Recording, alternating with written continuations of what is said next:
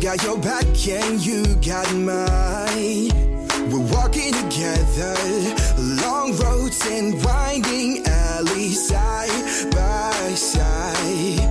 Mountain tops and lowest valleys, you and I. Herzlich willkommen bei Tierisch Menschlich, dem Podcast mit Hundeprofi Martin Rütter und Wissenschaftsjournalistin Katharina Adick.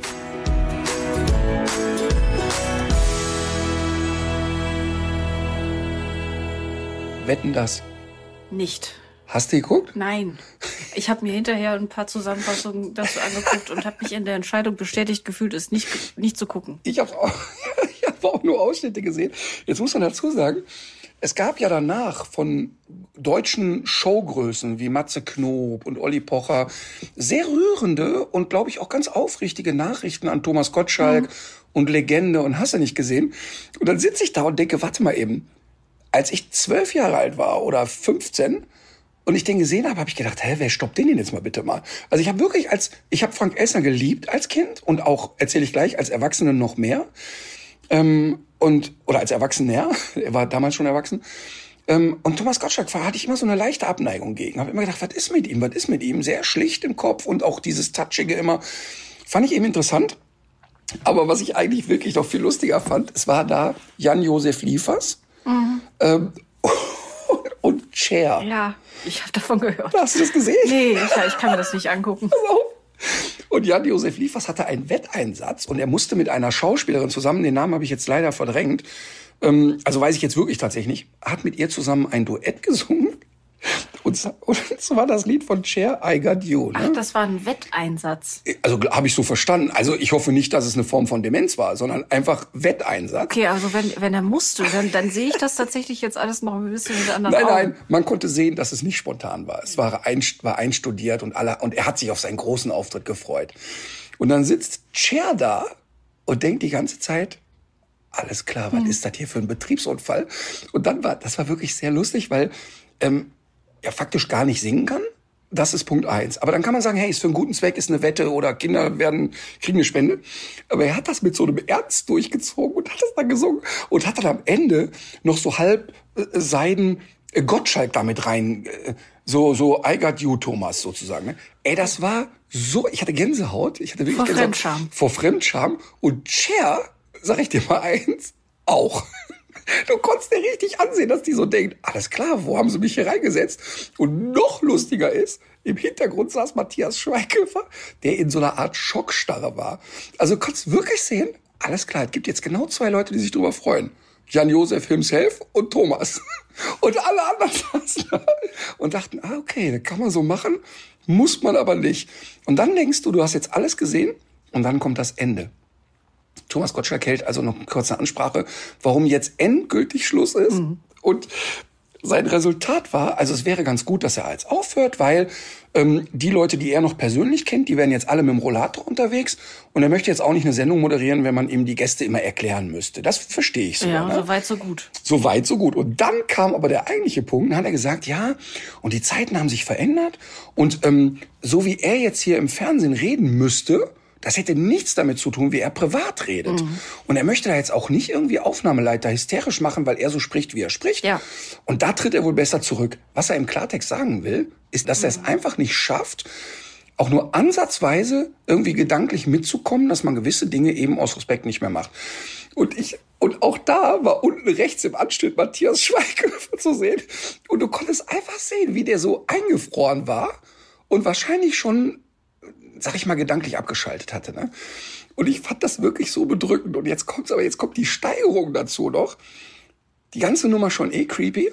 Und dann sitzt ja Frank Elsner da. Und jetzt muss man vielleicht ein bisschen dazu sagen, Franz El Frank Elsner hat den ganzen Bums ja erfunden und hat das früher moderiert und so.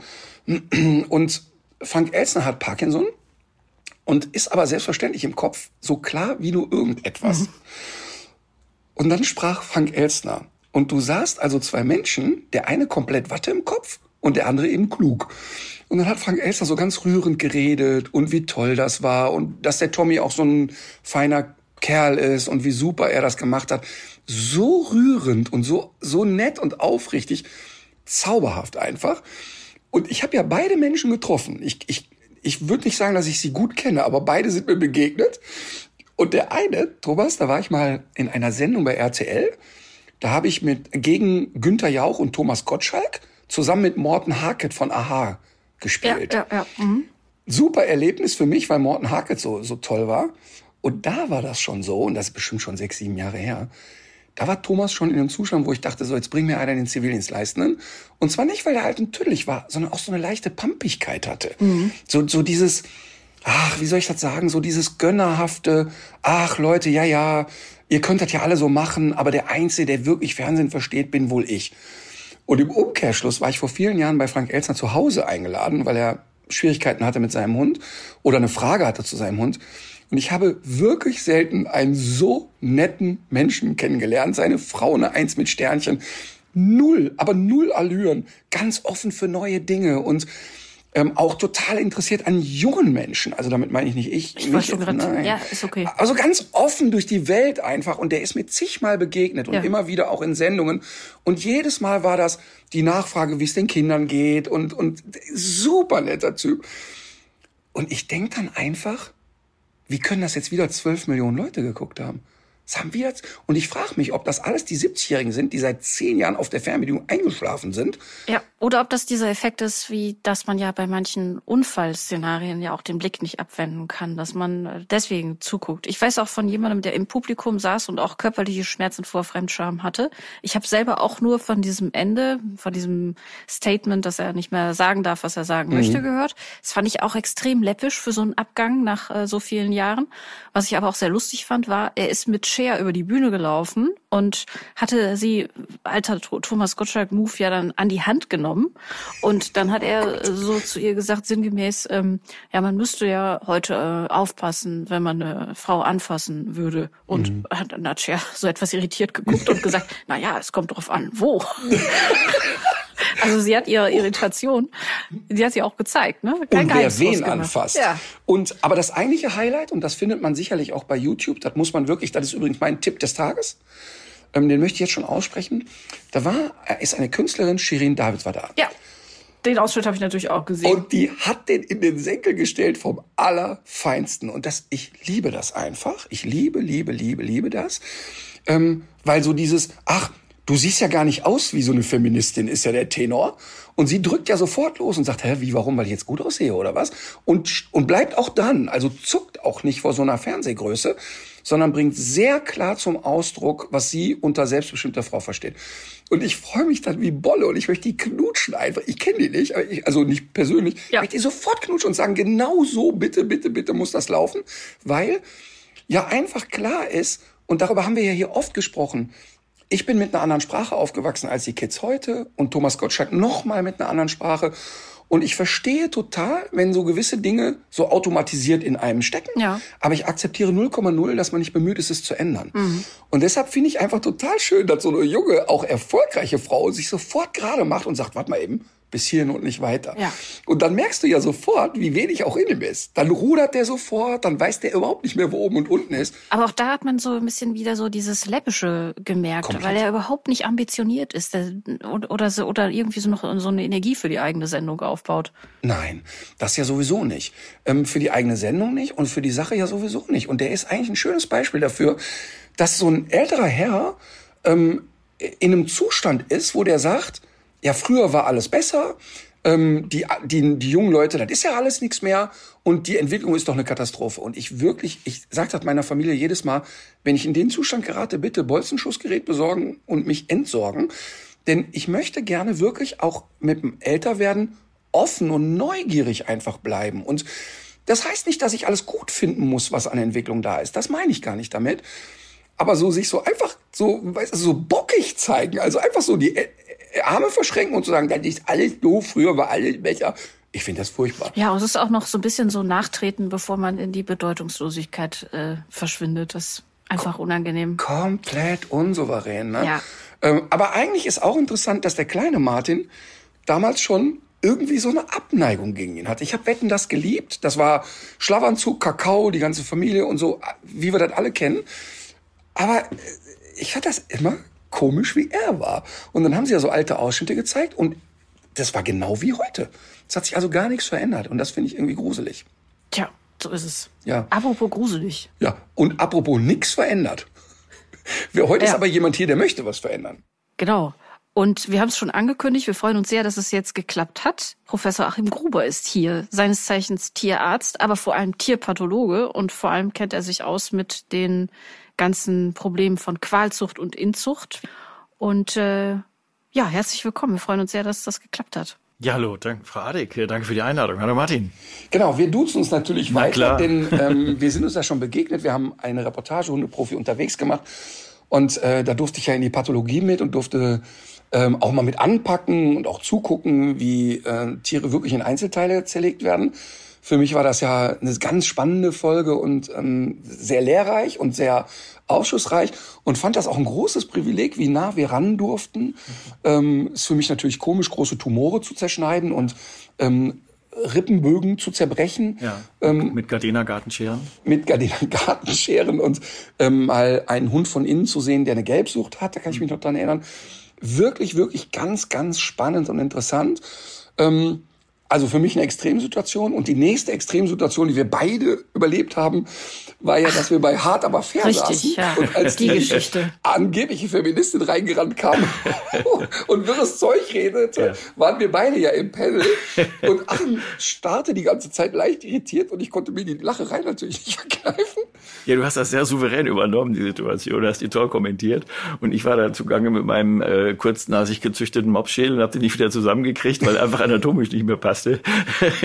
Aber ich kann mich sehr gut dran erinnern. Ja, ja. Das war sehr unterhaltsam. Also erstmal vielen Dank, dass du von Berlin hier zu uns nach Köln getuckert bist. Sehr gern. Ähm, Finde ich total schön und ähm, freue mich auf das, was jetzt alles kommt. Und wir werden nicht uns die ganze Zeit nur darüber aufregen, was so los ist, sondern das Schöne ist, und das finde ich auch an dem Buch, dass du geschrieben hast, geschundene Gefährten, gut, dass da Lösungsansätze sind mhm. und dass man eigentlich ziemlich gut erklärt, wie könnten wir es denn besser machen in Zukunft? Genau. Und es wird jetzt zum Beispiel in dieser Folge jetzt auch kein Rasseporträt geben, aber wir reden natürlich über ganz viele äh, Rassen.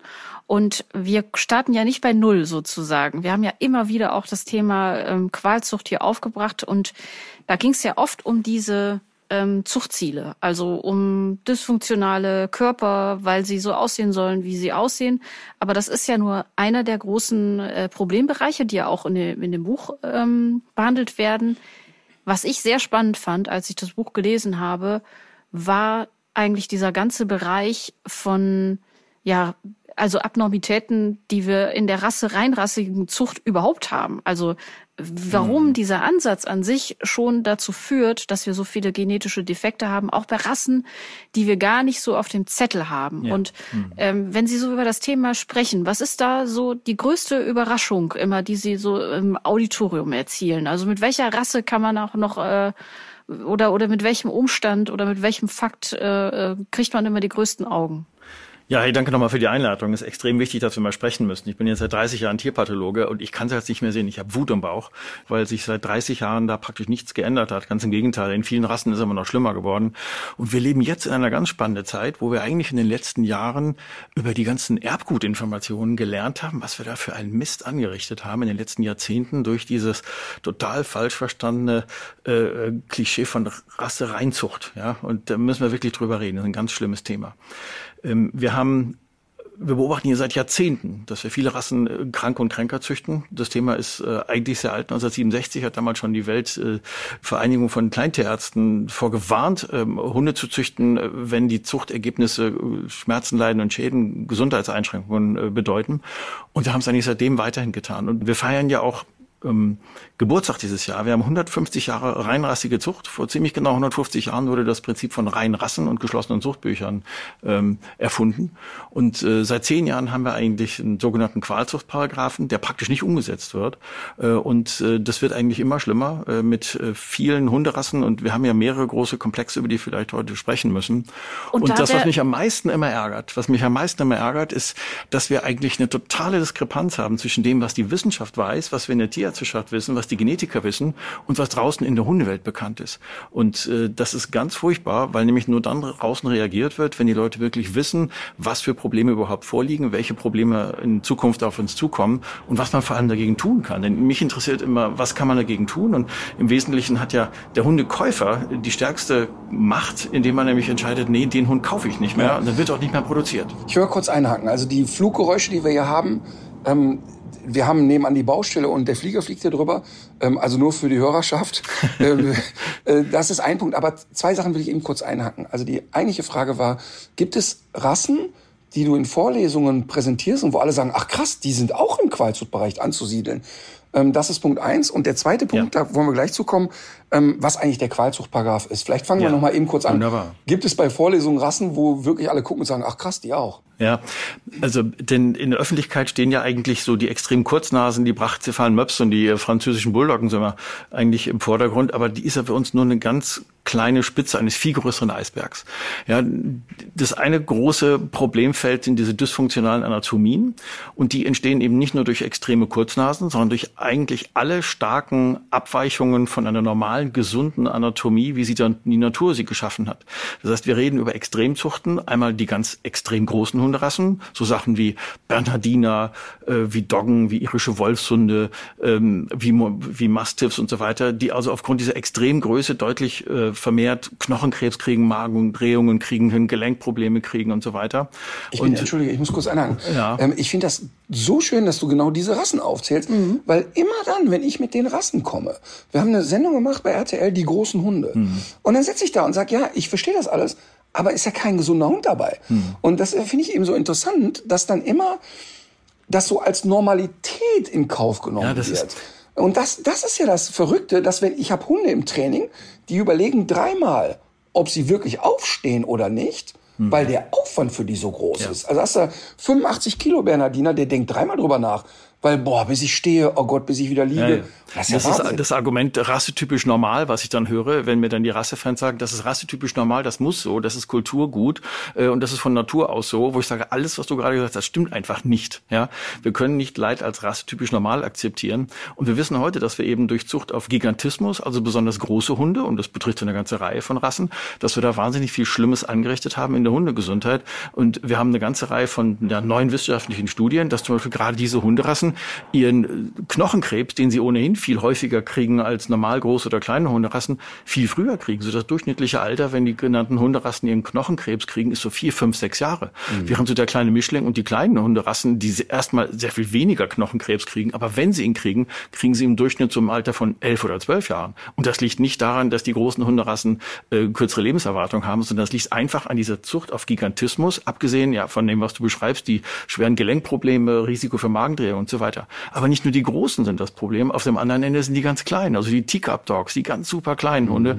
mhm. die zum hohen Anteil irgendwelche Kniescheibenverlagerungen kriegen, die Stoffwechselstörungen kriegen, ähm, also Unterzuckerungen, an denen sie durchaus sterben können, die Zahnwechselprobleme haben und so weiter. Ja, wenn ich das sehe, äh, dann in der Influencer-Welt die Pomeranian, mhm. die dann wirklich in eine Suppen, kleine Suppenschüssel passen und so.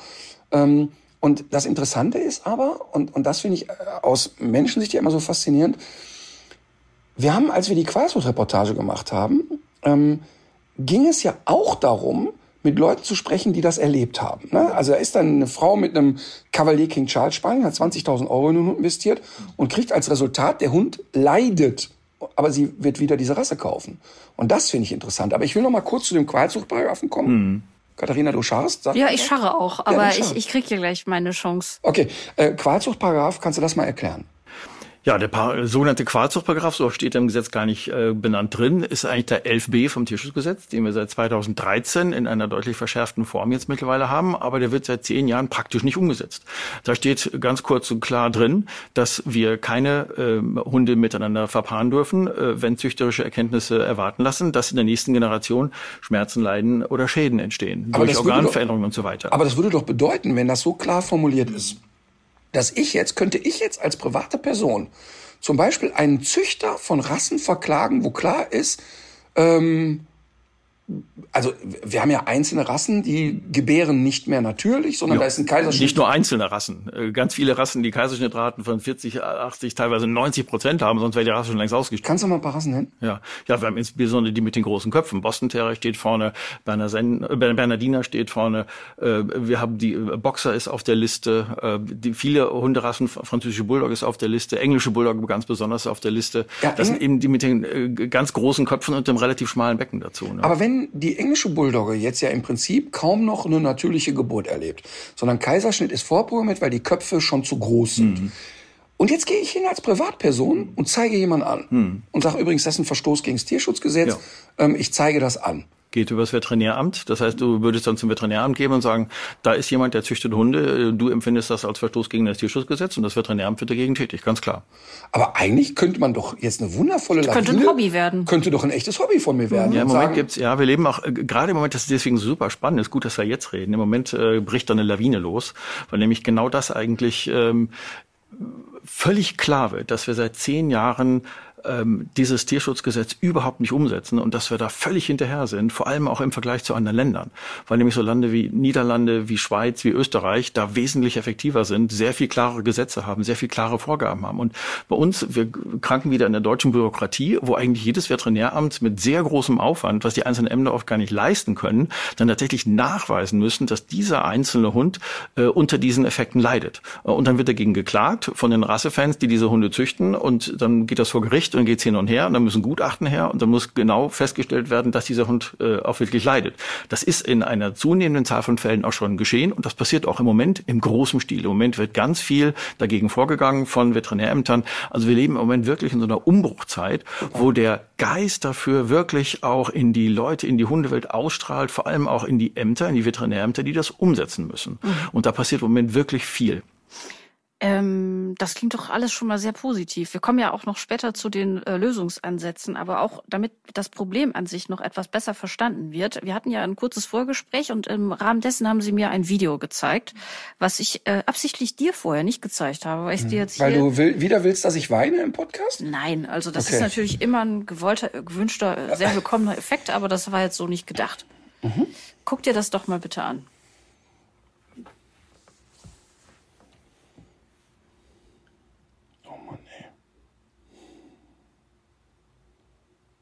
Gruselig, ne? Also kannst du beschreiben, was du, was du siehst? Ja, also wir sehen einen Welpen, der äh, kaum in der Lage ist, aufzustehen, sich zu drehen, der für mich als Nichtmediziner schon eine völlig äh, deformierte Wirbelsäule hat, der ähm, ja mit den Hinterläufen ja kaum auftreten kann, der totale koordinative Probleme hat, also hoch auffällig. Äh, die Vorderläufe sind krumm und schief. Also da ist ja fast gar nichts aufeinander sozusagen. Ja. Ähm, und natürlich muss man sagen, äh, jetzt mal unabhängig von den körperlichen Gebrechen, die wir sehen, dass dieser Hund keine gute geistige Entwicklung nehmen kann, ist ja auch selbsterklärend. Was ist das für ein Tier? Das ist ein ähm, Rassehund, ein reinrassiger Hund, ähm, der aus einer Rasse stammt äh, äh, mit einem gewissen Inzuchtproblem. Für mich sieht das ja aus wie ein Weimaraner, aber ich bin ja nur Laie. Ja, also wir, wir kennen die genauen Zuchtumstände nicht von diesem Hund, aber der ist uns äh, überliefert worden und zwar mit zwei anderen ähm, Wurfgeschwistern. Äh, das war ein Wurf von elf Welpen und drei Welpen in diesem Wurf haben genau dieses Problem gezeigt, was du gerade beschrieben hast. Im Wesentlichen schwerst Bewegungsstörungen, insbesondere der Hintergliedmaßen mit so einem Bunny-Hopping-ähnlichen Gang, wo also die beiden Hintergliedmaße parallel hüpfend gesetzt waren. Man sieht, der Hund ist eigentlich sehr stark gelähmt.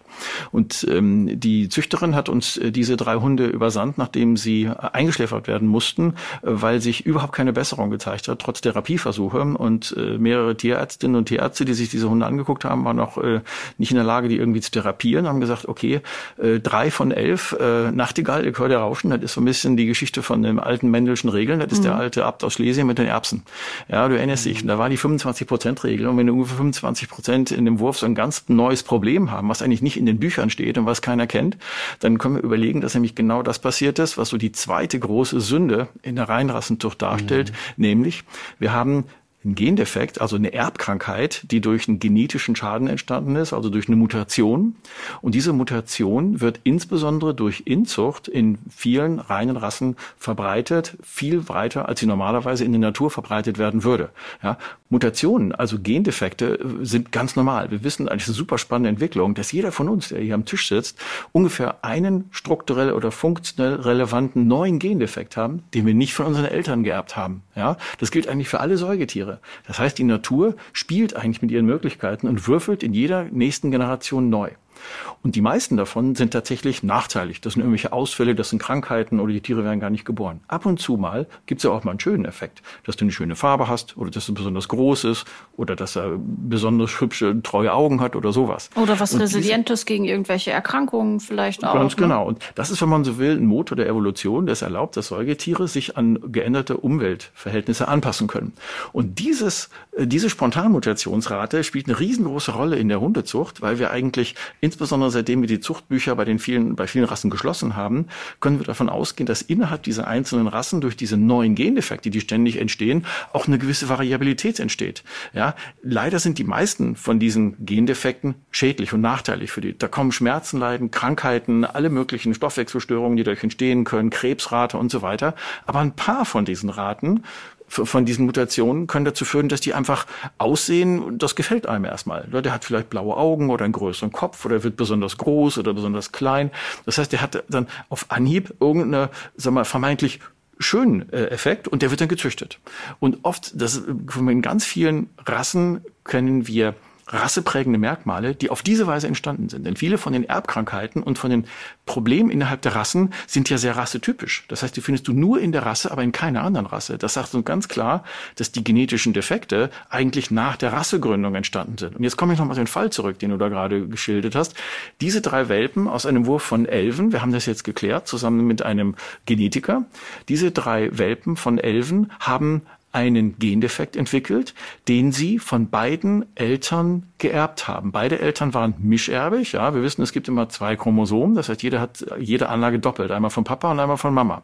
Und die meisten dieser Erbkrankheiten funktionieren so, dass du, wenn du nur eine defekte Kopie hast, passiert dir nichts, weil du die Sicherungskopie hast. Das heißt, du hast eine intakte Information, wie das Leben funktioniert oder wie der Stoffwechselweg funktioniert. Wenn du aber zufällig beide Kopien defekt hast, mhm. dann wirst du krank. Und beide Kopien defekt heißt in der Regel, dass du diese Probleme von den Eltern geerbt haben musst.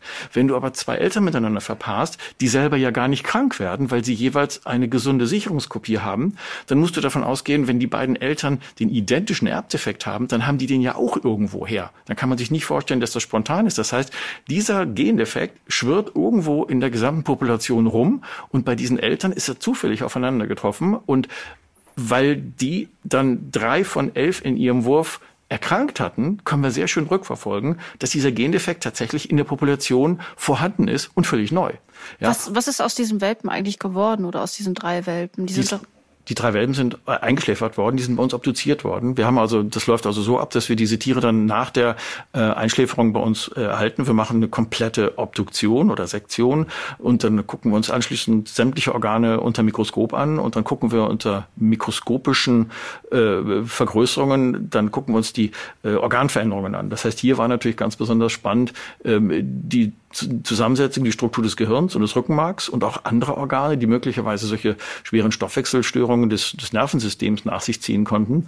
Und äh, der nächste Schritt ist dann immer auch die genetische Analyse. Das heißt, wir wollen dann nicht nur wissen, was ist da genau schiefgelaufen, welche Organkomponenten haben nicht funktioniert. Und bei den Welpen wissen wir ziemlich genau, was da jetzt im Rückenmark und im Gehirn nicht funktioniert hat. Aber dahinter steht die große Frage, was ist das für ein Gendefekt? Was hat denn nicht funktioniert?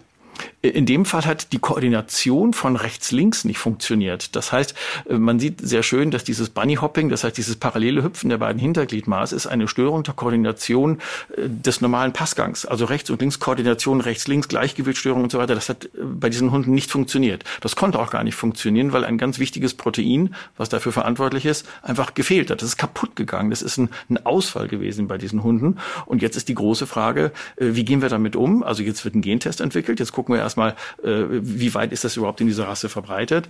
Äh, und ich will aber jetzt gar nicht unbedingt diese Rasse oder diesen Fall hochheben. Das, was wir da sehen bei diesen äh, Tieren, sehen wir regelmäßig, weil solche Mutationen ständig neu auftreten. Und man muss aufpassen, dass man die ganz schnell identifiziert und sofort mit dem entsprechenden Test aus der Rasse wieder rausholt. Und alle betroffenen Tiere, die also dann mischerbig sind, dass man die entsprechend testet und aus der Rasse möglichst, wenn er noch nicht so weit verbreitet ist, aus der Zucht nimmt, damit diese Gendefekte nicht weiter verbreitet werden. Ja, wir kennen heute weit über 500 solche Erbkrankheiten bei Hunden, äh, wesentlich mehr als bei allen gezüchteten Tieren.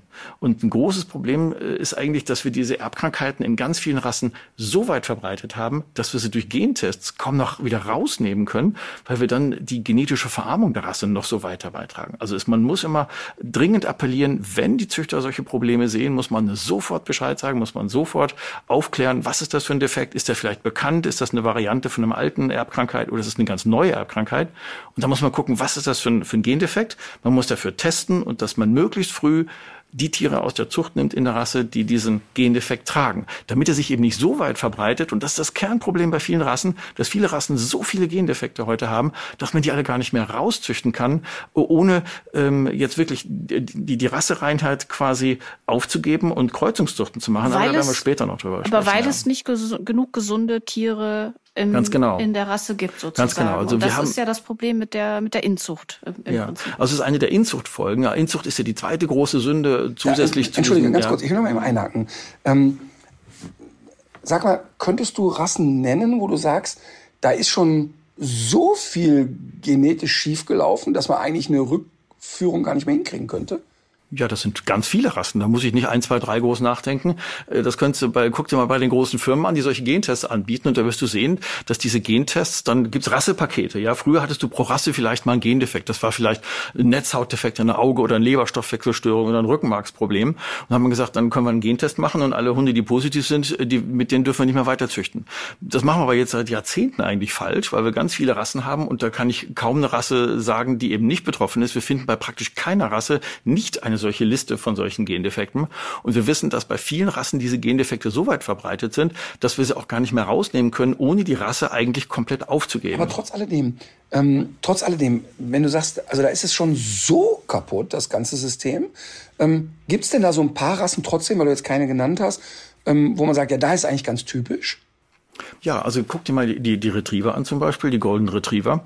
Ähm, wenn du die, äh, die Liste der Gendefekte dort mal siehst, oder auch beim Labrador kennen wir das auch, da hast du eine, eine ganze Reihe von Gendefekten. Und wenn ich dann mit den Genetikern frage, äh, spreche dann, ruft die ab und zu mal an und sagt, Mensch, wenn du da jetzt 100 Hunde kriegst, die getestet werden, ja, wie viele von den 100 haben denn so einen Gendefekt? Und ist jetzt gar nicht auf die beiden Rassen bezogen, sondern das gilt generell für dieses Problem. Dann sagt er mir, ja, ich habe kaum Hunde, die gar nichts haben. Und wir könnten jetzt eigentlich beim, bei Inzucht weiter ansetzen. Ja, genau. Also das Inzuchtthema ist eigentlich, ähm, das ist eigentlich die zweite große Todsünde. Wir können ja sagen, das eine ist die dysfunktionalen Anatomien, die ganz großen, die kleinen, die kurzen und so weiter. Und das zweite ist ja die Inzucht, wo wir bei Inzuchtproblemen eben nicht, und jetzt sind wir wieder bei diesem einen Fall, den du da angeschaut hast, Martin, bei diesen Problemen durch Inzucht und Verbreitung von Gendefekten haben wir ja keinen Zusammenhang mit den Zuchtzielen. Das heißt, die meisten Erbkrankheiten, die durch Inzucht verbreitet werden, hängen überhaupt nicht zusammen mit dem Zuchtziel. Das heißt, das sind ja zufällig verteilte Defekte, die irgendwo im Erbgut eingeschlagen sind, wie ein Meteor sozusagen, und irgendwas kaputt gemacht haben, die aber nichts damit zu tun haben, wie dieser Hund tatsächlich nach welchen Eigenschaften und Äußerlichkeiten gezüchtet wurde. Also man, man guckt äh, sich die Hunde an, wie sie aussehen, danach äh, sucht man die aus, wen man verpaart und im Mhm. Hintergrund findet aber eigentlich so eine Art Puzzle aus Gendefekten statt, so von ist dem man äh, gar Ganz nichts genau. richtig mitkriegt. Genau. Also das ist eben das zweite große Problem. Zusätzlich zu diesen dysfunktionalen Anatomien haben wir quasi so im Hintergrund diese ständig auftretenden Gendefekte, die bei allen Säugetieren, auch bei Menschen so funktionieren und die von der Natur normalerweise früh aussortiert werden. Weil wir aber unsere Hunde besonders lieb haben, weil die toll tiermedizinisch betreut werden äh, und weil auch die so weit verbreitet sind mittlerweile bei vielen ingezüchteten Rassen, sehen wir, dass gerade viele Rassen relativ stark belastet sind mit solchen ähm, Erbkrankheiten ähm, die durch Inzucht verbreitet werden. Ja, Inzucht verursacht diese Gendefekte sicher nicht, denn die Gendefekte werden verursacht durch irgendwelche Hintergrundstrahlung oder durch zufällige Mutagenese, wie wir das nennen, also Erbdefekte, die ganz normal in der Natur auftreten. Nur bei Inzucht werden diese ähm, Erbdefekte äh, verbreitet. Ja, wir kennen das von Menschen auch. Ja, im englischen Königshaus, die hatten ganz viel Bluterkrankheiten. Wir kennen die Habsburger, die Habsburger mit ihren Lippe. Nasen, mit ihren genau. Unterkiefern und so weiter. Mhm. Also wir wissen ja bei Menschen, äh, Inzucht äh, ist nicht nur äh, verpönt und kulturell abzulehnen, sondern wirklich verboten in Deutschland. Und zwar aus ganz gutem Grund. Und wenn ich mit den Hundezüchtern oder manchen Hundeleuten spreche, die sagen immer, ach, bei Tieren ist das alles nicht so schlimm mit der Inzucht. Aber ja. da muss man ja, weit gefehlt. Ja, aber das finde ich ganz spannend, denn jetzt könnte man ja sogar noch sagen, ey, pass mal auf. Jetzt gibt es ja bei den Züchtern ja nicht nur Bekloppte. Es gibt ja auch nee, ganz im Gegenteil, ja. Ne? ja, ja. Man darf die Züchter nicht über einen Kamm stellen, ganz im Gegenteil. Ja, genau, das ist ein wichtiger Punkt. Ne? Und ich bin ja immer sehr, sehr kritisch, aber ich weiß ja aus den vielen Gesprächen und den Hunderten von Leuten, die ich mhm. treffe, dass ja auch ein paar ein totales Bewusstsein dafür haben und sagen, ey, pass mal auf, wir achten da sehr genau drauf, wir gucken und machen und tun. Angenommen, jetzt kommt die gute Fee und wir machen hier einmal Feenstaub und sagen, super, der VDH macht das morgen alles super und das ist alles top im Griff. Stellen wir uns das mal vor. Jetzt passiert aber noch was Paralleles. Da sind ja so, dann so Leute wie Welpenstube Winkel und Co., die aus Ungarn und keine Ahnung mhm. massenhaft Hunde züchten, die hierher holen. Und da ist ja mal genau nada gar nichts mit. Wir gucken mal, wer mit wem gerammelt mhm. hat, sondern da spielt ja alles keine Rolle. Ja, genau. Hauptsache es wird auf Menge produziert. Und da stelle ich mal die These auf, dass ja da nicht drauf geachtet wird, wer ist hier mit wem verwandt und hast du nicht gesehen, sondern da wird produziert und Ende. Mhm. Eigentlich müsste man doch dann konsequent auch sagen, wovon ich ein großer Fan wäre aus vielerlei Gründen, ja.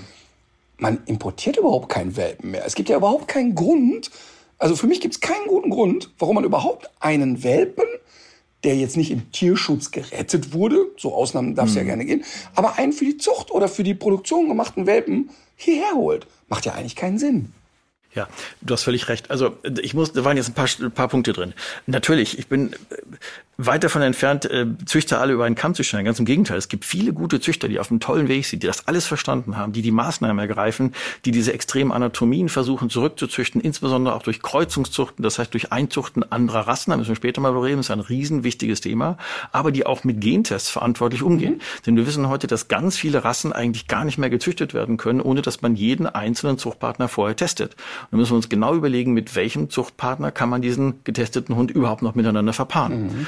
Und das ist eigentlich gar nicht mehr wegzudenken aus der Hundezucht heute, ähm, gerade weil wir in den meisten, ganz besonders den populären Rassen, eben so viele Defekte haben. Und viele Defekte können wir eben nicht mehr rauszüchten im Sinne von, dass wir die Träger gar nicht mehr verpaaren, weil wir so viele haben. Denn wir hätten praktisch von vielen reinrassigen Hunden gar keine Tiere mehr, wenn wir alle Gendefektträger aus der Zucht nehmen würden. Ja, das heißt, wir müssen quasi damit leben, dass viele von denen Gendefektträger sind und müssen gucken, mit welchem Partner kann man die überhaupt noch verpaaren, ohne dass zwei Defekte bei Mutter und Papa äh, aufeinandertreffen. Also es darf auf keinen Fall passieren, dass man zwei ähm, Hunde mit demselben Gendefekt äh, miteinander verpaart, sodass also im, äh, bei den Nachkommen dann ähm, reinerbige Welpen entstehen können, die also auf beiden Chromosomen dann diesen Defekt hat. Das ist eigentlich das Schlimmste, was man vermeiden muss. Das ist genau das, was passiert ist äh, bei dem Video, was du dir gerade angeschaut hast, Martin. Äh, aber in dem Fall wusste man es einfach noch nicht, weil das ein komplett ja. neuer Defekt war, den man noch gar nicht äh, vorhersehen konnte. Wir haben ja im Vorgespräch auch noch mal über diesen Merle-Faktor gesprochen. Mhm. Darüber haben wir im Podcast auch schon geredet und hinterher gab es dann auch Kritik von wegen, ja, aber mit den richtigen Tests und so weiter könne man das doch. Ähm das stimmt ein Stück weit, ja. Merle ist ein in den letzten Jahren sehr komplex gewordenes Thema. Früher war das Leben einfach, da gab es Merle Können und da gab es für, für Menschen, die vielleicht noch nie den Podcast ja. gehört haben, Auf mal mit zwei Fall. Sätzen Merle mal einmal genau, erklären. Das müssen wir tun. Ja, wunderbar. Also der Merle-Faktor ist ein ein genetischer Defekt, der vor ein paar hundert Jahren, das wissen wir heute ziemlich gut, äh, aufgetreten ist und mittlerweile in, ich glaube, 14 Rassen eingezüchtet wurde, der erstmal wunderschön aussieht. Äh, diese Hunde haben eine fleckenhafte, eine scheckenhafte Aufhellung der Grundfarbe, meistens der dunklen Grundfarbe und haben häufig auch blaue Augen, ein oder zwei blaue Augen. Australian Shepherd, das Australian Shepherd ist so der ne? klassische, ja. Gibt's jetzt aber auch mit Dackeln, gibt's mit Dackeln, um gibt's sich. mit Frenchies, gibt's mit, wie gesagt, 14, 15 Rassen mittlerweile haben äh, diesen Merle-Faktor schon. Und früher hat man immer gesagt, na, du darfst die nur nicht zwei von diesen Merle-Hunden miteinander verpaaren, weil in der nächsten Generation sogenannte Weißtiger auftreten können. Und diese Weißtiger, das sind eben dann reinerbig Merle-defekte Hunde, die dann quasi beide Defekte äh, haben, also auf beiden beiden Chromosomen, die Defekte haben und die sind eben nicht nur besonders hell, sondern die haben auch schwerste Augenmissbildungen, sind oft taub und haben andere schwerste gesundheitliche Probleme. So, in den letzten Jahren haben wir aber gelernt, das Leben ist eigentlich viel komplexer, denn wir kennen mittlerweile sieben verschiedene genetische Varianten von diesem Merle-Gendefekt und weil es immer zwei Chromosomen betrifft, haben wir da über 28 verschiedene Kombinationen, die auftreten können, um diesen hübschen Merle-Defekt äh, hervorzurufen. Also viele Gendefekte führen nach Rom sozusagen, viele verschiedene Gendefekte führen zum Merle-Faktor. Ja, also der Merle-Faktor, wenn man so will, ist eine, eine etwas äh, vereinfachte Darstellung eines Gendefektes. Das Gen heißt PMRL, da wird also da geht es um Pigmente, also Farbgebung der Haut. Und davon gibt es äh, mindestens, vielleicht sogar noch mehr, aber heute kennen wir genau sieben verschiedene äh, Möglichkeiten, wie dieses Gen verändert werden kann. Und diese sieben Möglichkeiten können dann in unterschiedlichen Kombinationen ja beide Chromosomen betreffen. Und früher hieß es immer, wenn du ein Chromosom gesund hast, also Wildtyp klein m, dann ist der Hund eigentlich einigermaßen sicher vor Gesundheitsschäden, dann sieht er nur hübsch aus. Das ist eben aber Kenntnisstand vor vor fünf, sechs Jahren. Heute wissen wir, dass es sieben verschiedene Arten gibt, dieses Gen quasi kaputt zu machen an genau dieser Stelle. Und weil die beiden Chromosomen mit jeweils eigenen sieben verschiedenen Varianten betroffen sein können, kommen wir auf eine Vielzahl von verschiedenen Möglichkeiten, wo im Endeffekt gar keiner mehr durchschaut. Aber die wird doch der ungarische Vermehrer sicher alle testen vorher. Ja, sicher. Auf jeden Fall in den liebevollen ja, Kleinzuchten. Da haben, wir, da haben wir genau das Schlüsselwort, nämlich das Testen.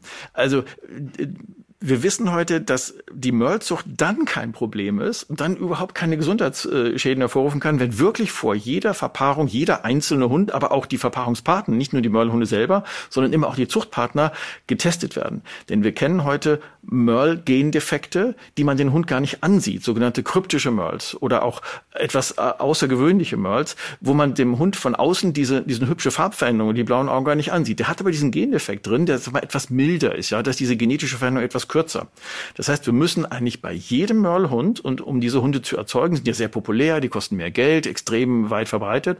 Um diese Hunde zu züchten, müssen wir tatsächlich in jeder einzelnen Verpaarung vorher die beiden äh, Partner genetisch testen. Und dann muss man, da gibt es große Tabellen, wo man das nachlesen kann und da kann man gucken, ob das geht oder ob das nicht geht und wie groß das Risiko ist, dass in der nächsten Generation diese Weißtiger auftreten, die überhaupt nicht auftreten dürfen. Ja, wenn Weißtiger auftreten, ist das ein schwerer Verstoß gegen das Tierschutzgesetz, gerade gegen diesen Paragraph 11b, diesen Quarzhofparagraphen. Das heißt, wir müssen unbedingt darauf achten, dass diese Weißtiger nicht auftreten können und das geht nur, indem wir alle Mörlhunde vor der Verpaarung miteinander komplett testen und zwar auch die Verpaarungspartner, nicht nur die Mörlhunde. Hunde. Und jetzt kommt nämlich genau das, Frau Alec, was Sie sagten.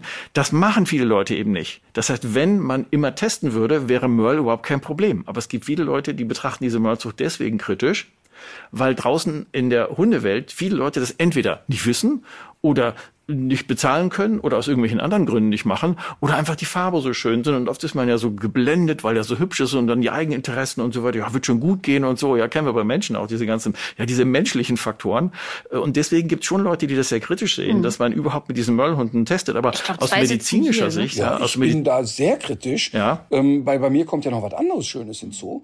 Also erstmal, und ich sage das ja genau in der Deutlichkeit und Schärfe, die, die, die du vielleicht nicht so formulieren würdest, aber ich finde das wirklich eine, eine, eine, eine menschliche Abart zu sagen, ich nehme bewusst in Kauf, dass ich einem Tier Leid zufüge, weil ich Bock auf irgendeine Optik habe. Du, das aber ist das- für mich nicht akzeptabel einfach. Ja, aber Martin, das zieht sich doch durch die ganze Hundezucht durch. Wir haben noch ganz viele Merkmale, können wir eigentlich stundenlang drüber reden, wo diese genetischen Defekte, die wir vorhin erwähnt haben, diese zufällig aufgetretene Defekte, die erstmal hübsch aussehen, wo Leute sagen, oh, boah, toll, toll, den will ich auch. Und der kostet dann Tausende mehr, wenn ich einen Hund kaufe und so weiter, dann wird er produziert und produziert. Und irgendwann merken die Leute dann früher oder später, dass die nicht nur schön sind, sondern die haben auch ein Problem, diese Hunde. Denn diese Gendefekt führt nicht nur zu einer, zu einer Aufhübschung, zu einem schönen Effekt, sondern auch zu echten Krankheiten. Ja, ein andere, äh, anderes Beispiel dafür ist zum Beispiel dieser Dilute-Defekt. Den kennst du auch bei ganz vielen Rassen mittlerweile eingezüchtet.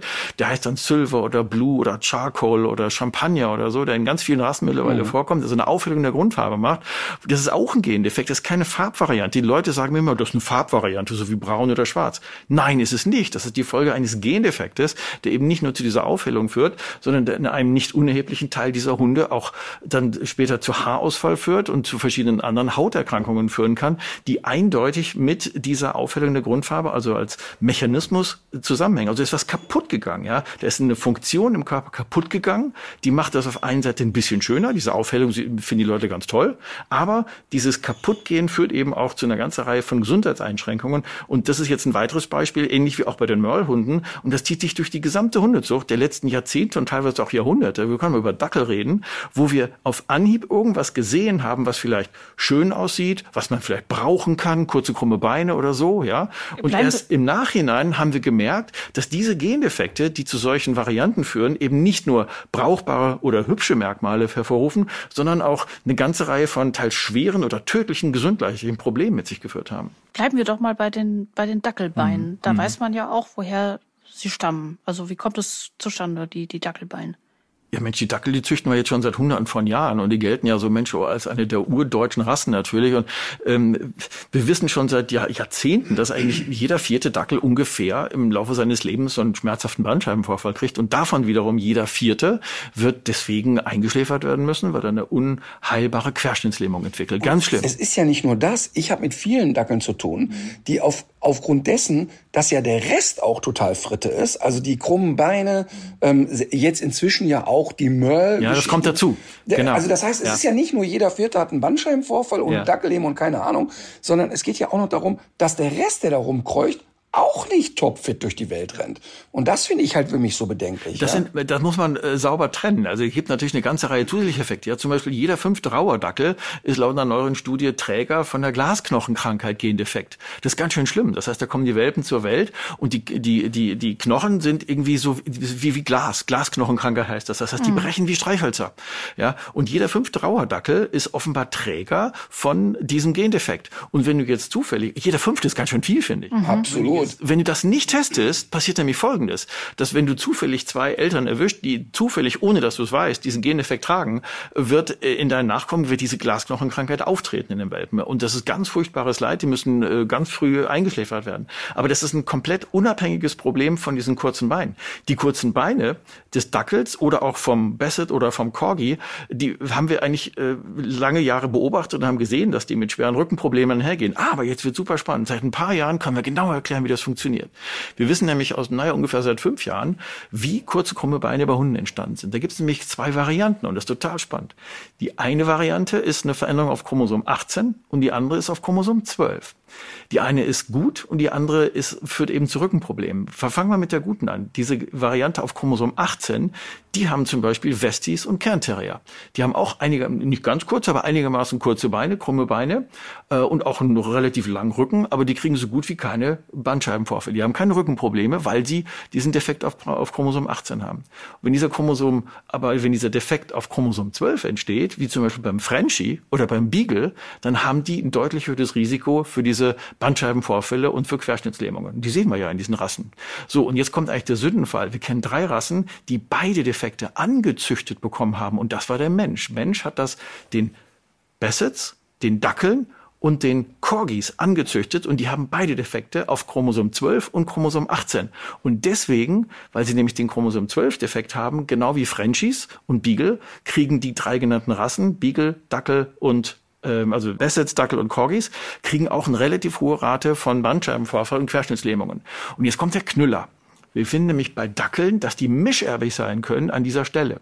Das heißt, wir haben die Möglichkeit, bei den Dackeln diesen schlimmen Chromosom-12-Defekt wieder rauszuzüchten, indem wir einfach durch Gentests feststellen, welche Dackel sind mischerbig und haben noch das gesunde Wildtyp-Allel, wie wir sagen, also die Wildtyp-Variante, die rückengesunde Variante. Und wir wissen, dass eine ganze Reihe von Dackeln, auch in Deutschland, noch diese gesunde Variante im Genom tragen. Das können wir mit dem Gentest relativ leicht rauskriegen. Das andere, das eine heißt Chondrodystrophie, das andere heißt Chondrodysplasie. Kann man bei den großen genetischen Testen einfach äh, testen lassen. Ich weiß nicht, was es kostet, 60, 80 Piepen. Und dann weißt du, was denn also Dackel eigentlich hat. gar nicht so viel. Nee, Aber wird's gemacht? Nee. Ja, ist weniger als eine fünffache Impfung kostet. Ja, das heißt, äh, man könnte relativ. So, jetzt kommt aber der Punkt: Die Dackel, die äh, man dadurch gewinnen würde, die also an Chromosom 12 rückengesund wären, wenn ich das mal so sage, die werden ziemlich sicher ein bisschen längere Beine haben. Und jetzt kommen die uralten, äh, die traditionellen Dackelfans und sagen, oh, dann ist aber kein Dackel mehr. Ja? Das heißt, ich habe da schon mit dem einen oder anderen Dackelfan gesprochen, die sagen, nee, wenn der Dackel dann längere Beine kriegt, dann wollen wir das nicht. Denn Dackel muss ja so kurze Beine haben. Aber die Länge der Beine ist ja beim Dackel, wie wir wissen, ziemlich gut korreliert mit dem Risiko für solche Bandscheibenvorfälle. Das heißt, wir lernen jetzt am Beispiel des Dackels und ähnliche Beispiele können wir für ganz viele andere Defekte, für ganze Hunderassen haben, dass wir, wenn wir wollten und bereit sind, von diesem rasseprägenden Merkmal mhm. etwas Abstand zu nehmen, etwas längere Beine reinzuzüchten, dann hätten wir eine gute Chance, Dackel komplett rückengesund zu züchten. Hey, das gleiche gilt übrigens zum Beispiel auch für Frenchies. Denn wir haben auch bei Frenchies welche, die äh, mischerbig sind und auch noch dieses gesunde Allel auf Chromosom 12 haben.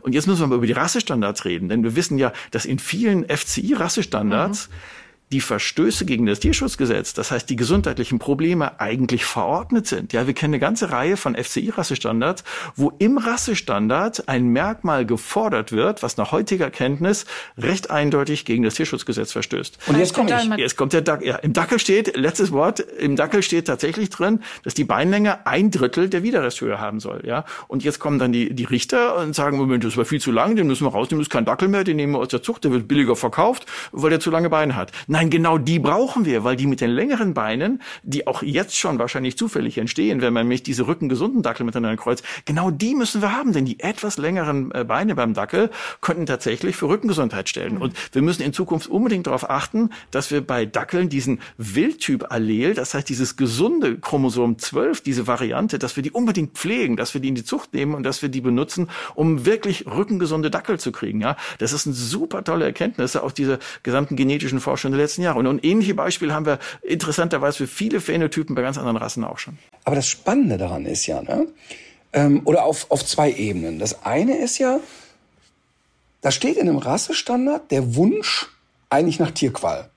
Und man sagt, pass mal auf, wenn er hier dem Rassestandard entspricht, so ist es. musst du im Prinzip gegen Tierschutz So ist es. So ist es. Variante eins ist ja, wenn man das wirklich weiß, da muss es doch jemanden finden, der ein bisschen Knete übrig hat und sagt, da knüppel ich jetzt juristisch drauf, bis der Arzt kommt mhm. und da stoppe ich einfach mal. Also das ist zu erwarten. Genau das, genau diesen Trend sehen wir im Moment. Also ich merke wirklich, dass die Stimmung kippt im Moment bei den Veterinärbehörden äh, und bei den Landesministerien, bei den Tierschutzbeauftragten, die lassen sich das nicht mehr bieten. Das ist Punkt die, eins. Ja. Punkt zwei ist aber, jetzt könnte man ja noch ein bisschen weiter vorne ansetzen. Ähm, ich rede ja immer über einen Hundeführerschein und sage, eigentlich müssen die Leute, bevor die überhaupt einen Hund kriegen, eine gewisse Kompetenz erwerben. Hm.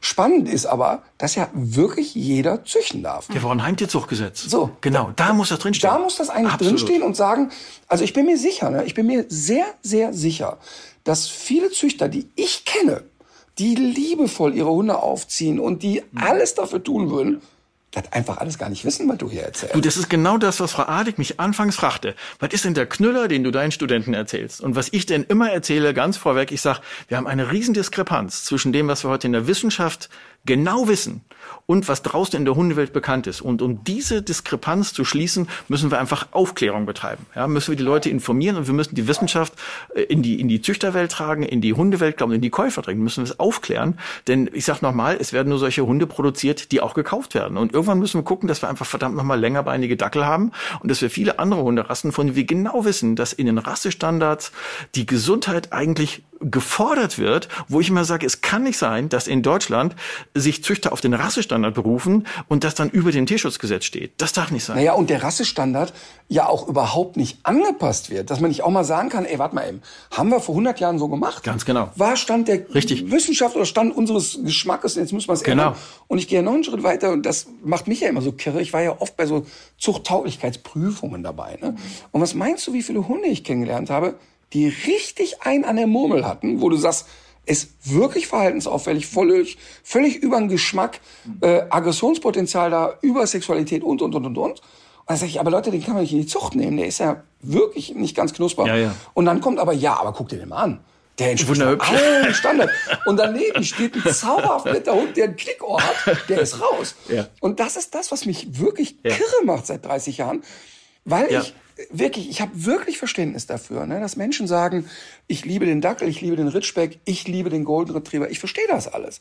Aber gerade deshalb muss doch eine eigene Motivation sein, zu sagen, aber was kann ich dazu beitragen, dass mein Hund nicht leidet?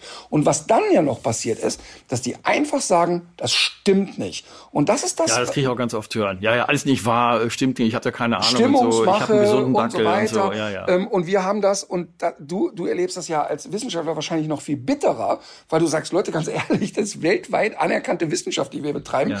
Ähm, und dann kommt wirklich auch so ein Stück weit die Gewöhnung an dieses Erscheinungsbild. Also, dass die Leute sagen, ja, aber ähm, der, der, die Dogge hat doch so Hängeaugen und die hat doch so Hängelieder. Und, ja, ja, rassetypisch normal und jeder typische, hat doch was. süße Mopschnarchen, wo du sagst, ey, der ist ja, kurz ja. vorm Ersticken, was soll ja, die Scheiße ja, eigentlich? Ich kann das auch nicht mehr hören. Die Zeiten, wo wir wirklich äh, im Wesentlichen nach Äußerlichkeiten züchten, die müssen aber verdammt nochmal vorbei sein. Wir haben jetzt gemerkt, dass also nicht nur Wesen, das, was dich interessiert, Martin, sondern vor allem noch das, was Gesundheit, das, was mich jetzt interessiert und alle Tierärzte interessiert und hoffentlich auch alle Hundefreunde interessiert. Was ja die Gesundheit. Ja, natürlich. aber eben nicht, manchmal auch nicht. Und das finde ich Manchmal eben nicht, aber wir müssen viel, viel mehr auf die Gesundheit. Was heißt denn Zucht? Ja. Zucht heißt Verbesserung von Tieren durch menschliche Zuchtwahl, ja. Und das, was im Moment manche, wie gesagt, ich will weit davon entfernt, alle Züchter über den Kamm zu stellen. Es gibt tolle Züchter, die haben sich auf den Weg gemacht, die sind verantwortungsvoll, die züchten gesundheitsbewusst. Aber es gibt verdammt auch noch mal die Schurken im Wilden Westen, mhm. die sagen, wir wollen alles genauso, wie wir es gemacht haben in den letzten Jahrzehnten. Äh, wir wollen es alles so lassen, weil das alles normal ist. Das ist rassetypisch, das ist der Rassestandard ja, und das, Problem, das ist unser Weltbild. Das ja. Problem ist, die machen ja die Regeln. Das ist, genau, aber das ist nicht Zucht. Zucht heißt Verbesserung. Und wir wissen heute, wie man diese Hunderassen Rassen verbessern kann, gesundheitlich, von mir aus auch vom Verhalten, wo du dich gut auskennst, Martin. Zucht heißt Verbesserung von Hunden und Zucht heißt nicht, alles so lassen, wie es ist. Und deswegen sage ich immer, ich appelliere eigentlich so an die Züchterehre, zu sagen, Mensch, verdammt nochmal, besinn dich mal drauf, was es eigentlich heißt, einen Hund zu züchten. Das heißt nämlich, ihn besser zu machen. Und heute muss es um Gesundheit gehen und nicht um Äußerlichkeiten wie in den letzten Jahrzehnten. Es gibt ein haarsträubendes Beispiel, was ich aus dem Vorgespräch noch im Kopf habe, der Dalmatiner. Mhm. Der könnte ja eigentlich gesund sein, wenn er denn schwarze Ohren hätte, haben dürfte. Ja, beim Dalmatiner ähm, haben wir einen ganz äh, einen typischen Effekt Dalmatiner. Wir wissen, wir, haben, wir kennen was ich weit über 50 Hunderassen äh, mit angeborener Taubheit, wo also Risiken sind für Taubheit. Und der Dalmatiner hat ähm, mit Abstand das höchste Risiko für angeborene Taubheit und so die alten Publikationen sagen wir so 20 Prozent. Heute heißt es so zwischen 5 und 20 Prozent. Manche Züchter sind auf 2 Prozent. Und ich muss mal eine Lanze brechen für die deutschen Dalmatinerzüchter. Die haben das schon deutlich besser gemacht. Also wir wissen zum Beispiel ja, in den USA, da werden gerne blauäugige Dalmatiner gezüchtet und die haben eine Taubheitsrate von 60 Prozent. Bei uns in Deutschland ist der blauäugige Dalmatiner eigentlich verpönt und eigentlich aus der Zucht rausgenommen. Aber wir haben die Ohrenfarbe, Frau Adex, Sie haben es angesprochen, denn da steht im, äh, im Standard drin, dass der Dalmatiner getupfte Ohren haben muss und dass also Platten, also größere schwarze Flecken und auch schwarze Ohren da eigentlich nicht dem Zuchtstandard entsprechen, obwohl wir wissen, dass eben ein hoher Weißanteil am Kopf mit äh, wesentlich auch zur Taubheit beiträgt. Ja, wir kennen das bei vielen anderen Rassen, beim Bobtail zum Beispiel, jetzt auch im Rassestandard und bei vielen, wir sehen es ja auch bei Mischlingen, ist ja nicht nur eine Frage von reinrassigen Hunden. Immer dann, wenn wir die, wenn wir viel Weiß am Kopf haben, du, dann steigt, habe ja, ich kaum einen im Training, der nicht taub war. Ja, dann steigt das Taubheitsrisiko. Aber auch da rufen mich die Leute wieder an und sagen, Mensch, wie ist denn das mit dem weißen Schäferhund? Wo ich sage, Vorsicht, der weiße Schäferhund ist gar nicht weiß, das ist ein ganz helles Creme, ja. Das heißt, wir müssen auch genau gucken, haben wir ein helles Creme oder haben wir ein Weiß? Wenn wir ein richtiges Weiß haben, mit viel Weiß ah, am Kopf, ja. so wie beim Dalmatiner zum Beispiel, ja. dann steigt mit dem hohen Weißanteil eben das Risiko für Taubheit. Wir wissen heute auch genau warum. Nämlich die gleichen Zellen, die den Farbstoff in die, in die Haare bringen, also die Pigmente, die sind erforderlich für den Hörsinn. Und je mehr Weiß du am Kopf hast, desto weniger hast du diese Zellen auch im Gehörsinn und je mehr Weiß am Kopf an den Ohren, desto höher ist die Taubheitswahrscheinlichkeit. Das heißt, es geht um den manchen, Kopf. Es geht um den Kopf, ja, im nicht, Wesentlichen nicht den Kopf. große Flecken Nein. am Körper. Guck dir mal den, den großen Münsterländer an, ja. Sucht mal einen großen Münsterländer mit einem weißen Kopf. Wirst du nicht finden. Weil die weißen, weil die großen Münsterländer-Züchter das schon lange erkannt haben. Mhm. Die wissen genau, ein großer Münsterländer sollte möglichst einen schwarzen Kopf haben, weil die gut hören können, ja. Mhm. Guck dir mal alten Bilder an von Dalmatiner, äh, die in alten Darstellungen von 50, 100, 200 Jahren, da siehst du immer wieder Dalmatiner mit schwarzen Ohren. Aha, die werden gewusst haben, warum, mhm. ja. Ähm, die, das Hörproblem mit Dalmatiner scheint auch ein bisschen komplexer zu sein. Das ist eben nicht nur diese getupfte äh, Farbe an den Ohren. Da muss man auch die Dalmatinerzüchter wirklich in Schutz nehmen, denn die haben in Deutschland, ganz im Gegensatz zu anderen Ländern, ganz besonders USA, aber auch viele andere Länder, die es ganz schlimm machen, haben die deutschen Dalmatinerzüchter ja schon ganz viel verstanden und versuchen da schon gegenzuzüchten. Ja, Dalmatiner hat auch andere Probleme, wissen wir. Aber wenn wir jetzt mal nur über diese Taubheit reden, äh, wissen die um das Problem. Aber ich würde mir wünschen, dass man viel, viel mehr Dalmatiner mit schwarzen Ohren und schwarzen Köpfen sieht, wie man es eben von von anderen Hunderassen aussieht, Sieht großer Münsterländer, wo man sagen würde, ja, hey, das ist die Zeit, wir leben in einer Ära, wo wir uns verabschieden müssen von überkommenen Zuchtzielen, nur weil es im FC Iris stand und nur weil ja. irgendwann vor Jahrzehnten mal einer gesagt hat, ein Dalmatiner muss getupfte Ohren haben, ja. Ich liebe Dalmatiner mit schwarzen Ohren, ich sehe die manchmal bei uns in Berlin und ich spreche die immer an und die sagen, nö, der kann hören, einwandfrei, schwarze Ohren, ja. Ich glaube, es ist nicht ganz so einfach, wie ich jetzt dargestellt habe, aber das ist der Trend und dieser Trend geht in ganz vielen Rassen äh, hin, dass wir weg müssen und wir leben in diesem in dieser Zeitenwende, dass wir weg müssen von der Zucht auf Äußerlichkeiten, auf gewohnte Rassestandards, wo gesagt wird, ja, das gehört so in der Rasse, sondern wir müssen uns neu orientieren und das heißt für mich Zucht, ja, Zucht heißt Verbesserung von Tieren durch menschlichen Eingriff und das muss jetzt verdammt nochmal eben um Gesundheit gehen und nicht um Äußerlichkeiten. Ich habe vor oh, 15, vielleicht 18 Jahren, habe ich mal in so einer Schäferhundgruppe kam ich, äh, habe ich einen Vortrag gehalten. Eigentlich ging es um Körpersprache und Kommunikation. Und dann war ja so, so ein Gemeindehaus. Da waren so, ich denke mal, knapp 300 Leute. Und überall hingen Fotos von den Weltchampions und Pokale. Hm. Und ich war da noch ein bisschen ungestümer als heute und kam rein und mein erster Satz war, oh, ihr habt ja eine Krankengalerie. Und das waren aber deren äh, Favorite Dogs sozusagen. Und da habe ich gedacht, das kann doch nicht unser Ernst sein, dass wir dem Hund so eine Rutschbahn anzünden und ja. anzüchten und X-Beine und das schön finden. Das ist total bescheuert. Du, das ist aber genau die Hundewelt, die wir wissen eigentlich im, im, der gesunde Züchter und der gesunde Rassenrichter, der richtet eigentlich in der Mitte. Das heißt, in der Rassenstandard sollte eigentlich diesen mittleren, äh, den mittleren Phänotyp, nicht die Extreme. Mhm. Aber was manche Leute am Hundemarkt wollen, sind die Extreme. Ja, mhm. wenn du da eben Bernardiner hast, der wiegt was, was über 100 Kilo, 90 Zentimeter Stockmaß, das sind die, die manche mhm. Dalmatiner, äh, pardon, äh, es geht um äh, Bernardiner. Manche Bernardiner Leute, die also dann 100 Kilo Bernardiner haben wollen und sagen, Mensch, je größer, desto besser, äh, oder eben Teacup Dogs, die immer kleiner kleiner werden. Ja, und das beim Bernardiner, wenn wir Fotos sehen von vor 80 Jahren, da wogen die 35 Kilo. Ja, ganz genau. Wir haben das den Bernardiner, irre. wir kennen das in 200 Jahren fast verdoppelt, was Größe und Gewicht angeht. Ja. Und der Bernardiner gehört heute eigentlich zu den kurzlebigsten äh, Hunden äh, mit, mit den, den, größten Krankheitsraten, äh, weil wir das aus ihm gemacht haben, äh, was wir vor Jahrzehnten eigentlich in der Extremzucht, im Gigantismus eben favorisiert haben. Ja. Und das ist auch eine tolle Rasse. Wir müssen nachher mal drüber reden, wie wir aus dem ganzen Schmassel, Schlamassel wieder züchterisch rauskommen, wo wir sagen, wir haben im Bernardiner Genpool wahrscheinlich gar nicht mehr genug Genvarianten, um die wieder kleiner zu züchten wollte ich gerade So wie fragen. wir im Mops und auch im französischen Bulldogge, die sind ja so genetisch verarmt, mhm. dass wir gar nicht mehr genug lange Nasen in diesen Rassen, in den traditionellen, reinrassigen Möpsen und französischen Bulldoggen haben, dass wir die gar nicht mehr von sich aus zurückzüchten können, sondern da müssen wir die Reinrassigkeit aufbrechen und da müssen wir Kreuzungszuchten machen. Das heißt, da müssen Hunde eingezüchtet werden, die die gesunden Anatomien wieder mitbringen von der anderen Rasse.